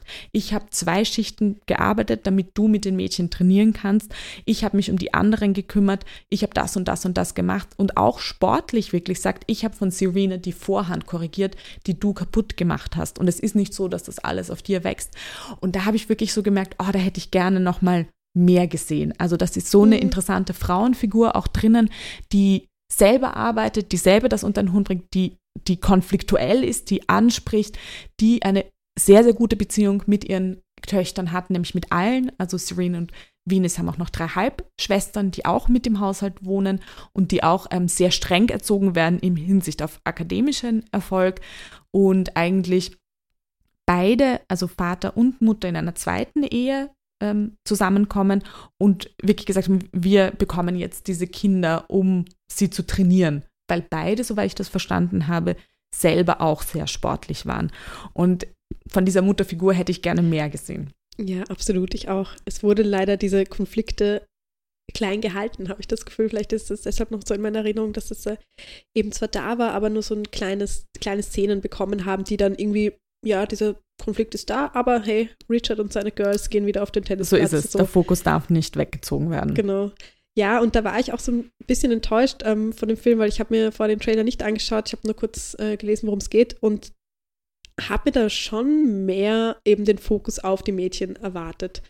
Ähm, aber eben, wie du sagst, es ist ähm, marketingtechnisch, es geht um ihn, aber ich frage mich halt schon, warum es um ihn geht eigentlich. Also ähm, hätt, ich hätte es interessanter gefunden, ähm, von den Zweien mehr zu erfahren. Und es beginnt, es hört ja dann eigentlich auch auf, wo quasi diese Karriere beginnt, wo, wo wir dann als Öffentlichkeit erst die kennenlernen, sozusagen. Also es ist halt eher die, die Backstory, aber auch kein Coming of Age, weil eben der Vater im Vordergrund ist. Also es ist so, es ja. werden nämlich schon die beiden Figuren von den, von den Mädchen eigentlich sehr oberflächlich behandelt. Ja. Ist auch interessant, es ist sehr Venus fokussiert mhm. ähm, und Serena kommt so ein bisschen hinein, was ich spannend finde, weil ich finde, im öffentlichen Narrativ ja. hat natürlich Serena in den letzten Jahren, ist sie tatsächlich die viel bekanntere geworden als Venus und auch sportlich die viel erfolgreichere, was schon im Film thematisiert wird mit diesem ähm, Venus wird sogar die Weltranglisten Erste sein, aber you're going to be the greatest of all time, also dieses GOAT, was sie auch dann zu ihrem Markenzeichen Serena wirklich mit Nike entwickelt hat. Ich weiß nicht, ob du das mitbekommen hast, die hat das ja bei ihrem letzten Turnier, hat sie es in, ihre, in ihr Trikot eingestickt mhm. ähm, und auch diesen, ähm, also den Kopf von einer Ziege ähm, als Logo, könnte man fast sagen, gemacht. Und da war wieder meine Vermutung, ich ähm, dass es vielleicht noch einen Film geben soll. Mhm. Ähm, also sozusagen, wo, wo sie mhm. diese Geschichte noch nicht auserzählt haben, weil was es natürlich ist, es hat ein unglaublich inspiratives ähm, ähm, Potenzial. Sie waren wirklich so erfolgreich. Der American Dream wird ja durchexerziert und ähm, wir können uns gut wiederfinden im neoliberal US-amerikanischen Narrativ ähm, von, von wenn du nur genug willst, dann wirst du es schaffen. Ja, was ja auch eben nicht realitätsfern sein mag, ne, die Überzeugung oder dass es auch so abgelaufen sein mag. Ich meine, da können wir jetzt eh nicht äh, drüber spekulieren, was jetzt da autobiografisch realistisch ist und was nicht. Aber ich fand noch interessant die Szene, diese entscheidende Szene eben, wo dann Venus, die du auch vorher schon kurz angesprochen hast, äh, Venus nicht gewinnt, oder? Warte mal. Äh, genau, nicht Gegen gewinnt, die Weltranglisten Erster. Genau. Sie gewinnt nicht, nein. Genau. Ja. Spoiler, Achtung, zu spät gesagt.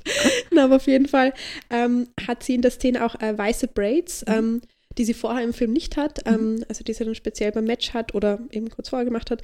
Und da habe ich mich gefragt, ob das eben auch ähm, ähm, also real so war, ob das jetzt äh, eine Anspielung darauf ist oder einfach ähm, das nochmal zeigen soll. Und ja, es war so und es gibt auch einen Insta-Post von Venus Williams dazu von ähm, 2021 vom November, also also als der Film wohl so erschienen ist.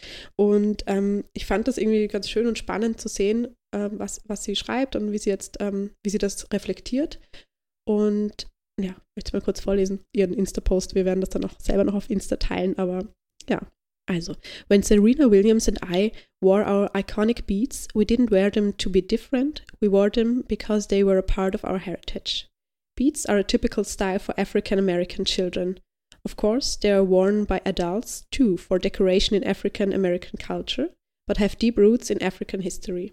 Beads and braids could be symbol of your tribe, ranks and status, age, religion, and much more. They were, they were and still remain in some areas of cultural significance to both men and women. Wearing braids and beads, unbeknownst to us at the time as children, was an opportunity to share our beautiful and rich heritage in the world. It gave other African American women and children, pri- children pride to wear their natural hair even before the natural hair movement sprouted decades later. Wearing a beaded style for the premiere, sie hat nämlich auch bei der Filmpremiere dann Beads getragen, uh, was a representation of my roots. The film is a true origin story. My hair represented not only my origins as a child in tennis, but also my African roots. Ähm, ja, weil wir das Thema Haare und die Verhandlung von Haaren, äh, wie das öffentlich thematisiert wird, ähm, oder auch in Filmen hatten, ähm, fand ich es schön, da auch nochmal den Bogen zu schlagen und auch solchen Momenten Aufmerksamkeit zu schenken. Auf jeden Fall. Und finde ich schon auch, was wir vorher kurz angesprochen haben, natürlich der Film ist eine unglaublich wichtige POC-Repräsentation. Ja. Also das wollen wir jetzt gar nicht wegnehmen. Ähm, das ist dieser Film, das macht dieser Film. Und ich finde, das ist auch das, was bei A League of Their Own einfach so fehlt. Da gibt es eine kurze Szene, die ich interessant finde, ähm, wo sie den Ball ins Out schießt, also Dottie, und von einer schwarzen Figur genommen wird, von einer Frau, und sie ihn zurückschießt, und zwar richtig gut zurückschießt. Also so, dass in der Reaktion, Kit, glaube ich, fängt ihn dann, sie richtig ähm, merkt, okay, das war ein richtig guter ähm, Shot. Ähm, und das, oder würden wir sagen, da würden da sollte der Film nochmal einhaken. Ja. Ähm, müssten wir uns eh schauen, eben was die Amazon-Serie jetzt äh, macht. Da haben wir leider nicht reinschauen können, aber würde mich jetzt gerade mal so intuitiv interessieren, ob die da einfach viel mehr mit einer doch viel gleichmäßigeren Repräsentation arbeiten als der Film, der, der A League of Their Own, was ja. der einfach nicht macht. Ja, davon gehe ich fast aus und ich kann mich erinnern an das Plakat, erinnern, vorgestern, als ich es sah, dass auf jeden Fall eine diversere Besetzung als A League of Their Own da ist, aber genau müsste man sich jetzt im Detail nochmal anschauen. Ähm, ja, vielleicht hat ja eine äh, Zuhörerin, ein Zuhörer schon reingeschaut und ja, sagt uns gerne Bescheid. Wär, wäre mal sehr spannend. Ähm, ja, also ich stimme dir total zu und ähm, ja, natürlich haben wir halt auch wieder ähm, dieses Narrativ der Besonderheit, wie wir es auch schon besprochen haben bei den weiblichen Teamnarrativen, dass es hier auch bei King Richard, ähm, dass die beiden ähm, POC-Frauen hier ähm, Pionierinnen sind, also so wird es zumindest erzählt, aber natürlich gibt es da noch viel mehr Geschichten und es wäre schön, da mehr zu sehen. Und zwar nicht nur die Erfolgsgeschichten, sondern auch durchaus die, die vielleicht auch nicht an Weltruhm gelangen, ähm, ja, was hier für Dynamiken sind und was für strukturelle und gesellschaftliche Problematiken im Sport vorhanden sind. Absolut. Obwohl ich auch sagen muss, ein Film nur über Venus und nur über Serena, ich würde ihn mir anschauen. Ja. Und auch der diese Schwesternbeziehung noch mal irgendwie beleuchtet und wie sie umgehen. Ich würde ins Kino gehen dafür. Oder ja. Amazon einschalten dafür. Netflix, ich weiß es nicht. Mubi. Ja, na, auf jeden Fall. Kino-Beauty. Ähm, ja, auf jeden Fall. auf jeden Fall wäre ich auch dabei. Aber hey, jetzt kommen wir doch It's mal, time. apropos, jetzt nicht Mubi, Amazon, da, da, da, sondern ins Kino. Ähm, ist es Zeit zu gehen? Um Breaking the Ice, jetzt heißt es nicht mehr Bending, sondern Breaking, da, da, da. zu besprechen. Ja, das heißt, wir kommen zum österreichischen Film Breaking the Ice. Also haben wir eh schon gesagt, der kommt am 25. November in die Kinos in Österreich.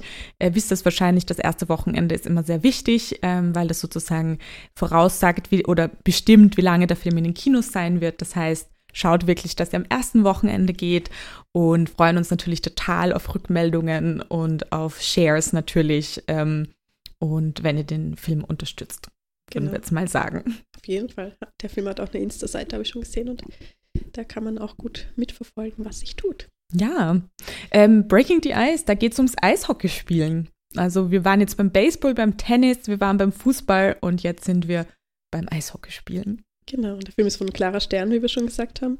Drehbuch ist auch von ihr. Und in den Rollen zu sehen, Hauptrollen sind Alina Schaller und Judith Altenberger.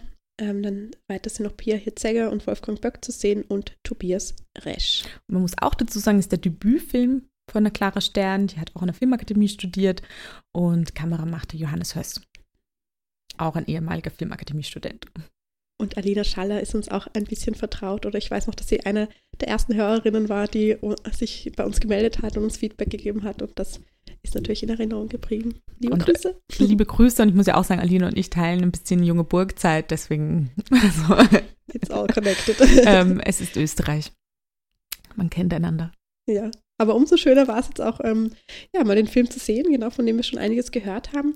Und ihn jetzt auch so im Vergleich oder zu sehen, was macht dieser Film vielleicht anders von dem Film, den wir bisher gesprochen haben, gebe ich mal einen kurzen Inhaltsüberblick. Also es geht um Mira, die gespielt wird von Anita Schaller. Und sie ähm, wohnt in Niederösterreich, Nieder Niederösterreich, Wien, Wien Umgebung, genau und ähm, ihre Familie hat einen Betrieb, also so ein, so ein Weingut, ähm, die verkaufen auch Wein und andere Produkte, glaube ich. Auf jeden Fall ist sie da auch ähm, tätig ähm, beruflich und gleichzeitig spielt sie in einem Eishockey-Team, was aber, darüber haben wir eh schon gesprochen, ähm, ihr keine Finanzierungsgrundlage bieten kann und deshalb, ähm, genau, kombiniert sie das beides und sie sagt auch einmal, glaube ich, sie trainiert zweimal die Woche. Mama, Dienstag und Donnerstag bin ich immer im Training, war mal so ein Satz und am Wochenende sind sie natürlich oft bei Spielen und ähm, ja, das ist mal so ähm, die Basis. Und dann, was passiert? Es kommt eine neue ins Team. Das ist quasi, was den Film ähm, ins, ins Rollen bringt. Ja, genau. Und diese neue ist eben Theresa, gespielt von Judith Altenberger. Und ähm, zwischen den beiden entwickelt sich eine Dynamik, sie lernen sich kennen und ähm, ist natürlich auch die Frage, entsteht zwischen den beiden vielleicht eine Romanze? Und gleichzeitig ist auch wie in allen anderen Sportfilmen die Frage, ähm, wird eine Person vielleicht aus dieser Liga in eine höhere gelangen und da spielt eben dieser ähm, Theresa-Charakter eine Rolle, weil sie ist neu, aber sie ist auch, ähm, sie hat auch die Aussicht darauf, dass sie nach Amerika und das finde ich ganz spannend, weil e-, egal welcher Film, also jetzt aus Großbritannien, Österreich, USA, American Dream in Amerika zu spielen, ist immer so ein Traum und das durch die verschiedenen Jahrzehnte hindurch, weil es da eben andere Möglichkeiten gibt. Und genau, das ähm, mag dann möglicherweise auch zu einem Konflikt führen. Ich mache noch nicht Spoilern, aber schon anteasern, äh, zwischen den beiden, ähm, ja, was die Zukunftspläne angeht. Warum spielt sie in diesem Team? Kommt vielleicht dieser Coach, der zu einem entscheidenden Spiel, wir haben auch das entscheidende Spiel in, in der Erzählung, kommt kommt er wirklich, um alle Mädchen zu sehen oder vielleicht, oder Frauen, oder vielleicht auch speziell ist es eine ausgemachte Sache, ein abgekartetes Spiel, ähm, dass ähm, Theresa dann engagiert werden kann und in die USA zu kommen.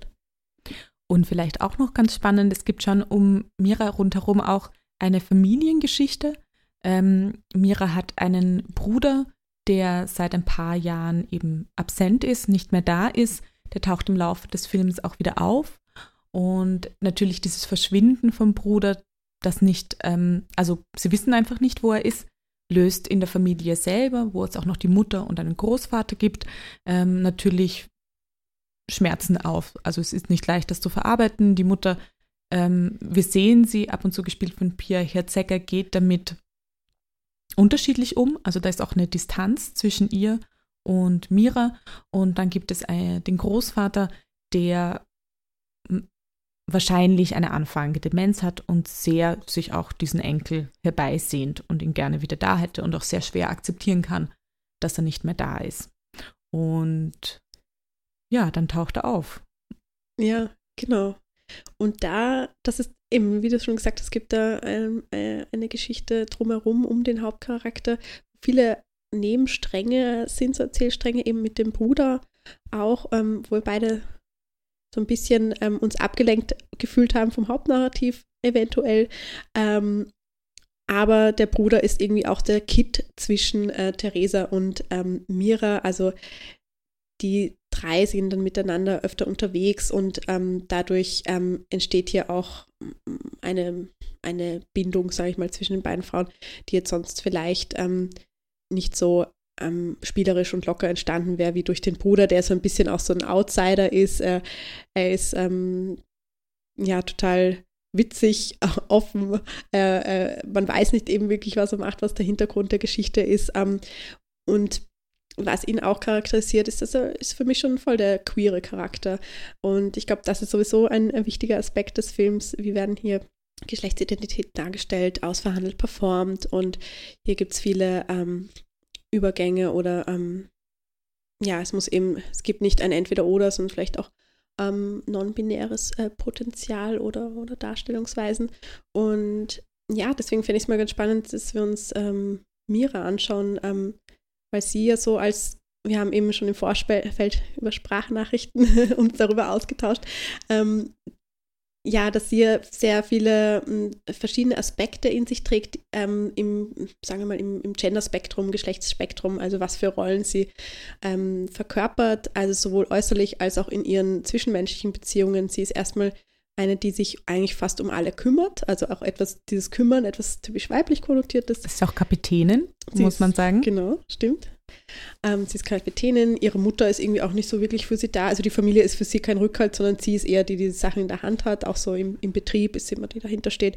Dann hat sie auch eine recht resche Art und so etwas typisch männlicher Held ähm, mäßiges, dass sie auch sehr kurze, knappe Sätze hat, ähm, recht unnahbar wirkt und ähm, dadurch auch geheimnisvoll. Und ähm, ja, und dann ähm, gibt es ähm, Szenen, in denen, also es gibt auch sehr viele Musikszenen. Ne? Wir haben ja so, so viele Momentszenen, in denen die Personen miteinander agieren, in denen sie zum Beispiel ausgeht, ähm, dann mit, mit Theresa und ihrem Bruder. Und hier ist sie auch verschieden gekleidet. Also über die Kleidung wird hier, oder über das Äußere wird hier auch einiges erzählt. Ähm, ja. Voll, also das finde ich total interessant, was du sagst, weil sie auf der einen Seite dieses Sportnarrativ gibt, aber dann über diese Kleidung, über die Geschlechtsidentität, über diesen Raum, den die Familie aufmacht, hineingeleitet wird in eigentlich eine Entdeckung von ihr selber. Also auch wenn wir uns die Figur anschauen, die ist am Anfang sehr diszipliniert, sehr perfektionistisch, eine kleine Szene gibt, wo ähm, sie die Weinflaschen ein kartoniert und dann ist es nicht schön zugeklebt und dann reißt es sofort ab und macht es noch einmal neu. Also dass wir sehen, da ist eine Figur, die sehr versucht hat, habe ich das Gefühl, mit, mit einem Perfektionismus eine Kontrolle über sehr schwierige Situationen in der Familie ähm, hinweg zu, zu bewegen irgendwie. Mhm. Und dann kommt eben diese Figur von dem Bruder und ich finde hier wieder auch interessant, dass wir hier mit einem wieder eine Geschwisterbeziehung haben und das Interessante ist, dass der Bruder ja da auch wieder eine Schwellenfunktion inne hat. Also er öffnet irgendwie den Raum, dass sie und wie du sagst, sowohl zu Theresa, die für sie nicht nur Konkurrentin, sondern eben auch sexueller Anreiz ist und gibt ihr irgendwie den Schlüssel, um sowohl sich, ihre Körperlichkeit, ihre Geschlechtsidentität zu explorieren, aber auch aufzubrechen aus, finde ich, fast so Konstrukten, die wir uns machen, wie Welt zu funktionieren hat. Und es ist so interessant, weil ich das Gefühl habe, in den anderen Filmen, die wir uns angeschaut haben, diese Rolle sehr oft der Coach innehatte, mhm. als Schwellenfigur, die etwas öffnet, auch als der Bruder ist definitiv queer gezeichnet, aber er wird trotzdem mit einem, also wir, wir lernen ihn kennen als Paul. Ähm, er hat sehr viele unterschiedliche Namen, er hat sehr viele unterschiedliche Fantasieräume, die er sich macht. Und eigentlich führt er uns so ein mit Mira in ein Hinterfragen von Konstrukten, von wie wir als Frau, wie wir als Mann sein müssen oder auch, wie wir selbst definieren können, wie wir sind. Und das finde ich so interessant, dass es da in diesen klassischen Sportnarrativen, die wir uns angeschaut haben, so eine Verschiebung gibt. Mhm. Und eigentlich der Coach selber, es ist eine Frau, es ist kein Mann, ähm, eigentlich eine unwichtige Rolle hat. Ähm, dass dieser Coach, sie ist da, sie trainiert das Team, sie zweifelt auch nicht, dass sie dieses Team trainiert, also ganz viel, was wir vorher besprochen haben, eigentlich diese Schwellenfigur wegfällt in ja. dem und von dem Bruder übernommen wird. Stimmt, total, total spannender Aspekt und in, ja, irgendwie jetzt, wo wir auch so drüber reden, macht der, der Bruder für mich auch viel mehr Sinn und ähm, ja, so ist das manchmal. Und ähm, auch was du sagst, eben er konstruiert auch Narrative, er ist ganz viel, viel verschiedene Persönlichkeiten, eben wir erfahren nicht, äh, was er während seiner Absenz gemacht hat. Er ist quasi, er bildet sich immer wieder seine eigene Geschichte, seine eigene Biografie und das wird dann erst einmal irritiert er damit auch Theresa, ähm, die fragt ja, was machst du so? Und er sagt irgendwie was total Absurdes und ähm, dann steigt sie aber ein in dieses Spiel und dann haben sie in den verschiedenen Abenden auch so verschiedene Fantasien, wer sie sind und das ist eigentlich total schön. So, du baust dir selbst, was du bist und das verkörpert er da auch, obwohl er ist auch ein bisschen aus, natürlich auch ein bisschen, ähm, der Bruder kommt aus dem Nichts und es ist alles so ein bisschen ähm, ja, mystisch, sage ich mal, aber ja, und das finde ich eben dieses mystisch, kommt mir jetzt auch, wenn wir sprechen, ist ja fast so, woher kommen Gender-Rollenbeschreibungen? Also es ist ja auch mhm. fast, sie sind einfach da. Er taucht auch einfach auf. Ja. Ähm, und dann nimmt es aber selber in die Hand und sagt, aber vielleicht bin ich der Gustav heute Abend. Ja. Vielleicht bin ich heute Abend, ähm, mir fällt jetzt kein anderer Name an, den er benutzt hat, aber er sagt, okay, es ist eigentlich ein ganzes Buffet da an Berufen, an Namen, an auch Kleidungen, die ich habe, vielleicht probiere ich das nicht einfach auf. Und das ist schon interessant, weil es fast so ein klassisches, diese Heldenreise hineingibt, dass wir diese verschiedenen Schwellen ähm, Hüter haben. Und er öffnet und sagt, okay, schau, nimm das, was du möchtest. Es gibt kein vorgeschriebenes Narrativ. Ja, das ist, wenn du jetzt eine Handbewegung gemacht hast, das hat gepasst zu der Szene, wo er dann in der Lost and Found Box kramt und dann auch äh, er gemeinsam mit seiner Schwester, mit Mira, schaut, was da für Kleidungsstücke herumliegen und mit denen da suchen sie sich was aus und gehen dann damit auch aus. Und ähm, das ist auch eine der Szenen, wo eben, da wird es noch ein bisschen implizit durch den Filmstil kommentiert, aber wo Mira ein Outfit anhat, das jetzt nicht der, ähm, dem äh, Geschlecht entsprechen würde, was man, wo, mit dem man sie liest, mit dem sie kodiert ist, also als Frau, ähm, sondern möglicherweise ähm, nicht geschlechtlich konnotiert ist, also sagen wir mal so ein schwarz-weißes äh, Holzfällerinnenhemd. Ähm, das andere ist eine Szene, in der sie im Anzug geht und sich auch ein ähm, Bart aufmalt.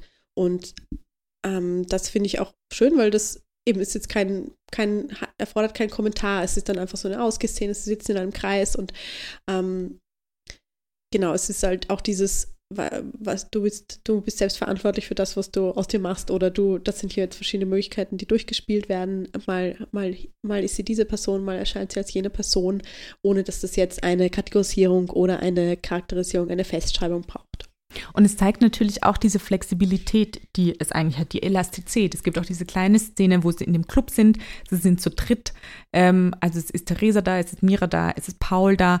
Und ähm, Paul macht die Körperlichkeit von Frauen nach, von weiblich gelesenen Personen, die in diesem Raum sind. Er steht oder geht hinter ihnen. Und ähm, dann entscheidet sich Mira, das auch bei einer männlich gelesenen Person zu machen. Und geht, nimmt diese Körperlichkeit an und geht hinter dieser männlich gelesenen Person her. Und das ist schon auch, wie wir vorher gesprochen haben, dass diese Sportfilme auch diesen Bezug zur Körperlichkeit und zum eigenen Körper, der sich einerseits über den Sport verändert, über diese Trainieren, über, über das, was der Sport von einem verlangt und in dem Fall aber auch ganz stark überhaupt, okay, was sind die eingefahrenen Rollenmuster, die wir lernen und was sind die Aspekte, die wir uns eigentlich anziehen und aber auch wieder ausziehen können, wenn wir wollen. Und es ist interessant, weil ich mir dann so denke, der Film ist, hat den Sportfilm fast als Aufhänger mhm. für eigentlich eine Diskussion und das schließt ja auch auf, an die Kurzfilme an, die Clara vorher gemacht hat, mit denen sie sich beschäftigt hat, ähm, über Geschlechtsidentität. Ja. Und es ist interessant, dass es halt dann wieder ähm, der Sport oder das, das Team hier ähm, zu dem Feld wird, um darüber zu sprechen. Ähm, ähm, meine ich jetzt einfach so als, als Feststellung, ähm, gar nicht irgendwie wertend. Ähm, und was ja hier in dem Fall, fällt mir dazu ein, ja auch ein Thema ist, ist eben diese, dieser Zusammenhalt, die Solidarität ähm, im Team und das ja auch von Theresa dann relativ gegen Ende des Films äh, kritisiert wird, dass eigentlich die Spielerinnen alle Egoistinnen sind, weil sie auf sich selber schauen, statt im Team zusammenzuhalten. Und ähm, ja, das fand ich auch ganz, ganz schön, einfach, dass das hier noch ähm, so eingeworfen wird, wie so ein paar, ja, wie eben auch andere Aspekte, die den Film dann doch unterscheiden ähm, von dem, was wir bisher gesehen haben. Oder eben gerade dieser genderfluide Aspekt, ähm, der einfach hier deutlich ausgespielt wird. Und ähm, ich finde auch bei dem Team so interessant, weil das war natürlich für mich dieser krasse Gegensatz zu A League of Their Own, wo ganz mhm. stark dieser Fokus aufs Team ist. Und in Breaking the Ice tatsächlich, das Team ist, ist da, wir sehen diese Spiele, die sind ganz wichtig, die sind auch wichtig für die Identität und das Selbstverständnis von Mira und auch von Theresa, aber sich trotzdem so eine Teamdynamik im Film gar nicht so sehr ähm, entwickelt. Und für mich ganz interessant war, dass es dann wirklich aufgegriffen wird von Theresa und später auch von Mira. Ähm, wir nicht ganz erfahren, was damit passiert. Ähm, wir nicht ganz mhm. erfahren, wohin es dann geht. Also es endet eigentlich an diesem Punkt. Ähm, und vielleicht ist das genau das Potenzial, mit dem es uns zurücklässt in einem sportlichen Aspekt, sage mhm. ich jetzt einmal. Ja, mir fällt noch ein, ähm, dass der, das Ende ja eigentlich ziemlich ähm, anspielt auch auf Bandit Like Beckham oder zufällig ähnlich ist, ähm, dass diese, diese ähm, Trennung der, diese örtliche Trennung steht bevor, weil eine Spielerin, ähm, also eben in dem Fall Theresa, wird engagiert, wird in die USA gehen, glaube ich, genau, und die beiden, also ja, Achtung, wir spoilen ja jetzt schon, ähm, es äh, gab diese Liebesgeschichte, die zwischen ihnen entsteht und ähm, es gibt ein Auf und Ab, eigentlich auch recht klassisch äh, fürs Liebesnarrativ und am Ende wollen sie doch wieder Zeit miteinander verbringen und diese ähm, Beziehung oder ähm, ja, ähm, welche Form auch immer, noch weiterführen, bis Theresa dann in die USA geht und aber es ist trotzdem so ein, ja, man weiß halt nicht, was danach sein wird und das, wir wollen es jetzt einfach mal so weiterführen. Und bei Bennett Like Beckham ist es ja auch so zwischen ähm, Jazz und dem Trainer, dass sie in die USA muss, sie müssen sich trennen, aber natürlich wollen sie sich wiedersehen und es ist schon so ein, ja, mal schauen, was die Zukunft bringt, äh, quasi Happy End, aber doch eine, eine offene, eine, ja, eine offene Situation. Und natürlich auch zu Bandit Light Beckham. Wir haben ja vorher auch über das Potenzial der lesbischen Beziehung zwischen Jesse und Jules ja. gesprochen. Ist natürlich schön in Breaking the Ice, dass das gelebt wird ja. und dass es da ist und dass die Figur von Theresa, ähm, sie hat auch kurz eine Kussszene mit dem Bruder, also es da auch eine fluide Sexualität gibt, ähm, dass einfach diese Themen sehr viel offener und sehr viel selbstverständlicher behandelt werden. Es auch am Anfang eine ganz kleine Szene gibt, wo äh, Mira sich über eine Dating-Plattform mit einer Frau verabredet und zu ihr nach Hause kommt und sie anscheinend Casual Sex haben. Und das finde ich schon auch in der Entwicklung, die Zeit, die vergangen ist, dass wir da sehen, es gibt einen finde ich in dem Film einen viel offeneren und selbstverständlicheren Umgang mit verschiedenen Formen von Sexualität und von Geschlechtsidentität. Und es ist auch zwischen eben Mira und ihrer Mutter steht die steht dieser Sport erstmals nicht das Konflikt da. Also die Mutter hat mhm. in dem Sinn kein Problem, dass sie Eishockey spielt.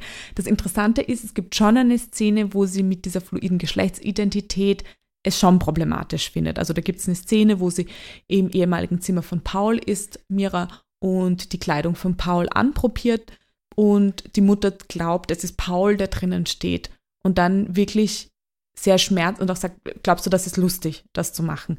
Ich finde aber die zwei, also diese, die Möglichkeit, dass es da auch darum geht, dass sie ihn vermisst und eigentlich dieses, es mehr auf den Verlust vom Sohn geht, als auf das Ausprobieren der Geschlechtsidentität, also dass das offen bleibt, finde ich sehr schön gelöst.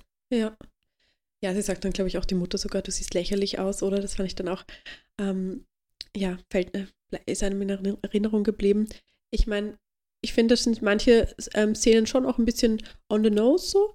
Ähm, äh, zum Beispiel eben die vorher kurz angesprochene Szene, wo sie dann das äh, Flanell, also Mira das Flanellhemd anzieht und es wirklich hier nochmal die Kamera auf ihr drauf bleibt, wie sie sich dann im Spiegel anschaut, ähm, wie sie jetzt dadurch nach außen wirkt, was für eine Gender-Performance sie hat. Also da wird schon recht klar, diese Szene, dass die auch diese Funktion hat.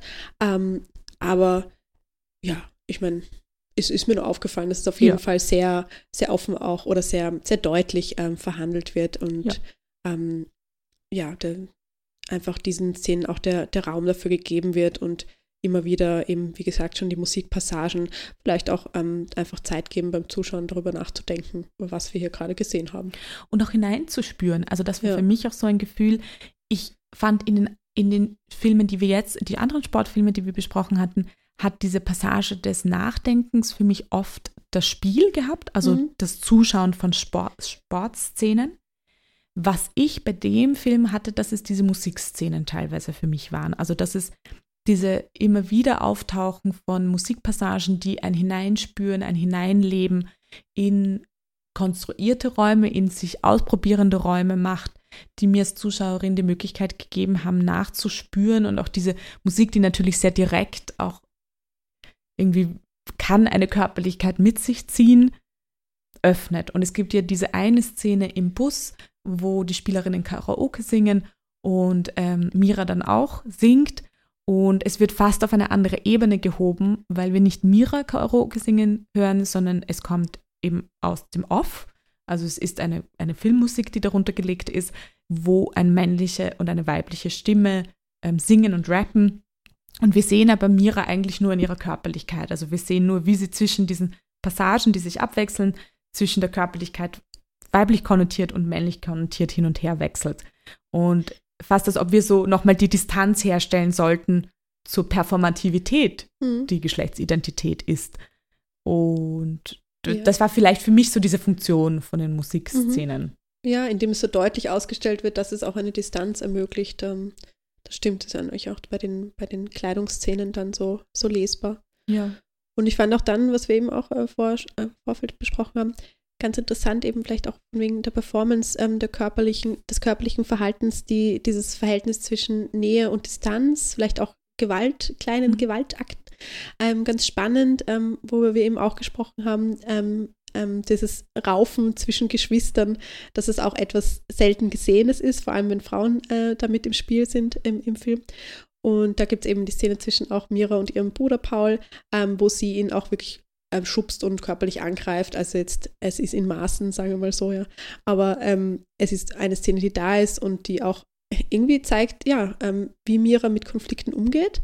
Ähm, gleichzeitig ist sie aber für mich nicht diese Figur, ich denke jetzt zum Beispiel auch an Nackte Tiere, ist ein deutscher Coming-of-Age-Film von Melanie Welde von vor ein paar Jahren, wo die Hauptfigur auch immer wieder auf dieses sehr sehr wortkarge und eher gewalttätige Verhalten ihr, äh, aus ist und ihre Konflikte so löst. Aber so eindeutig war das, fand ich das bei Mira nicht, weil sie hier durchaus auch mehr ähm, nicht in dieser Einrichtung ähm, gezeichnet wird, sondern auch durchaus sich öffnet dem Bruder gegenüber zum Beispiel oder auch Gespräche und Nähe zulässt. Vielleicht ein bisschen schwieriger als Theresa, aber es ist ja durchaus auch vorhanden. Und ähm, dann von wegen Nähe und ähm, ja, ähm, Gewalt ist vielleicht zu viel gesagt, aber sich an, an sich raus annähern ähm, zwischen Theresa und Mira fand ich auch interessant, weil es ja diese Kussszene relativ am Ende zwischen den beiden gibt, wo sie im, irgendwo in dieser Sporthalle sind, in so einem ähm, schmalen Gang und hier dann auch relativ ähm, rough aufeinander zugehen und sich dann küssen.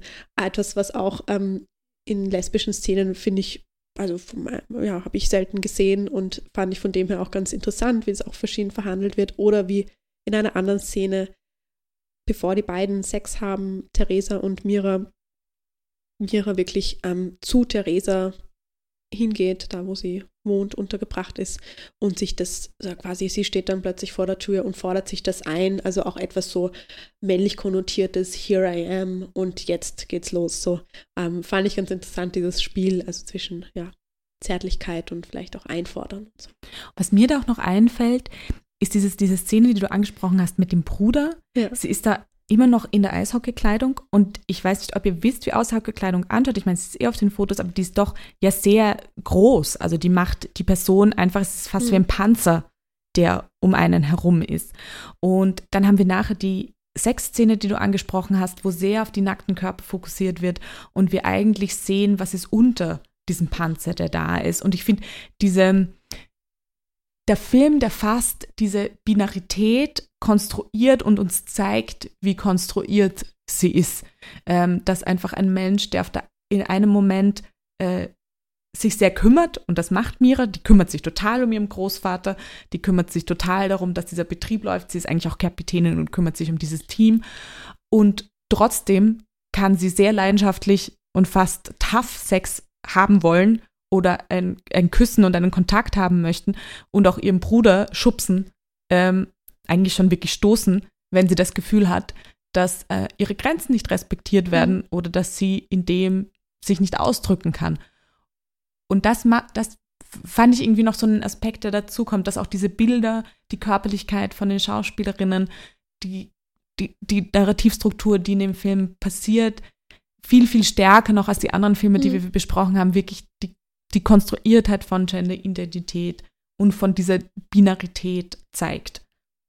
Ja, das ist eben, der Film nützt das echt gut, dieses Potenzial voll. Ich fand es auch gerade voll schön, was du gemeint hast mit den, eben mit diesen Schutzpanzern quasi oder dem, der, der Sportkleidung und dann dem nackten mhm. Körper. Also wir haben ja auch ein paar Einstellungen, wo Mira nackt, äh, oberkörpernackt zu sehen ist und einmal ist sie auch vorm Spiegel und schaut sich an und hat dieses, erst steht sie recht neutral da, dann äh, mhm. steckt sie die Arme hoch und quasi spannt die Muskeln an. Also auch dieses, ähm, wie performe ich, wie, wie schaue ich mich an im Spiegel, wenn ich versuche, mich selbst zu sehen. Was ist die Performance? Und dann wiederum darum im Kontrast diese, ähm, diese ähm, Sportoutfits, die Eishockey-Panzer, also ja.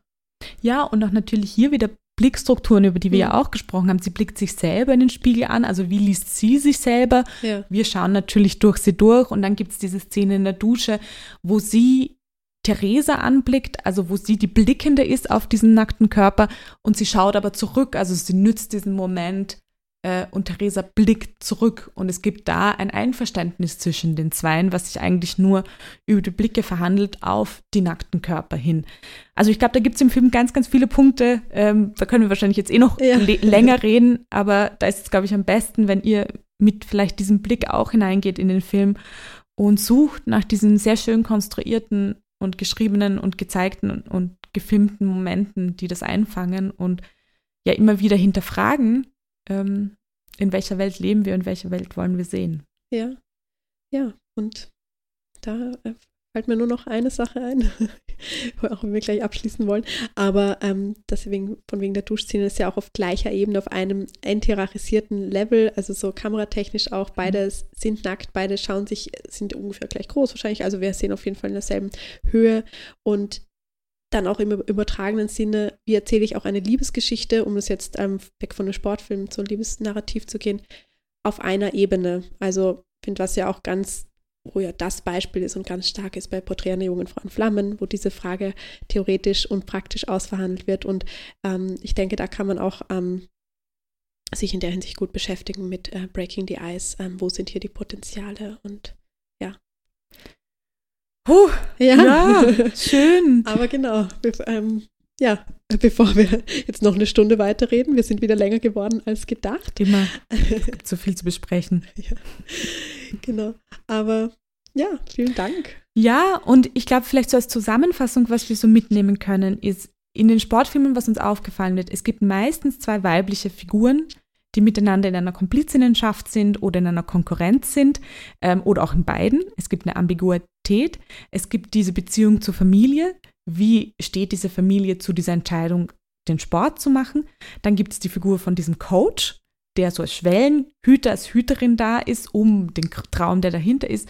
Und dann gibt es diese Beziehung zum Körper und zur Körperlichkeit in Bezug auf, okay, wir sind jetzt in einem Team an, an Frauen, wie wird da geblickt und wie verändert sich unser Körper mit dem Sport und welches Potenzial an Kraft ist eigentlich da.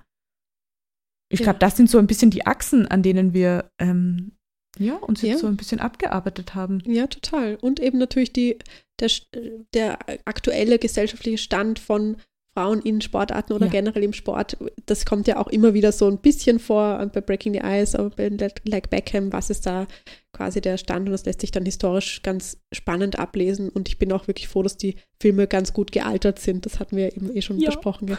aber das ist dann immer ganz, ganz schön zu sehen. Ähm, Auf jeden Fall. Aber wie immer, schreibt uns, ähm, liked uns oder macht, lasst uns Kommentare hinten nach. Wir freuen uns immer. Und die nächste Folge wissen wir auch schon, die wird über Schwangerschaft, Mutterschaft sein. Und bleibt dabei. Wir freuen uns, ähm, wenn ihr zuhört. Ja, wir freuen uns. Ciao. Tschüss.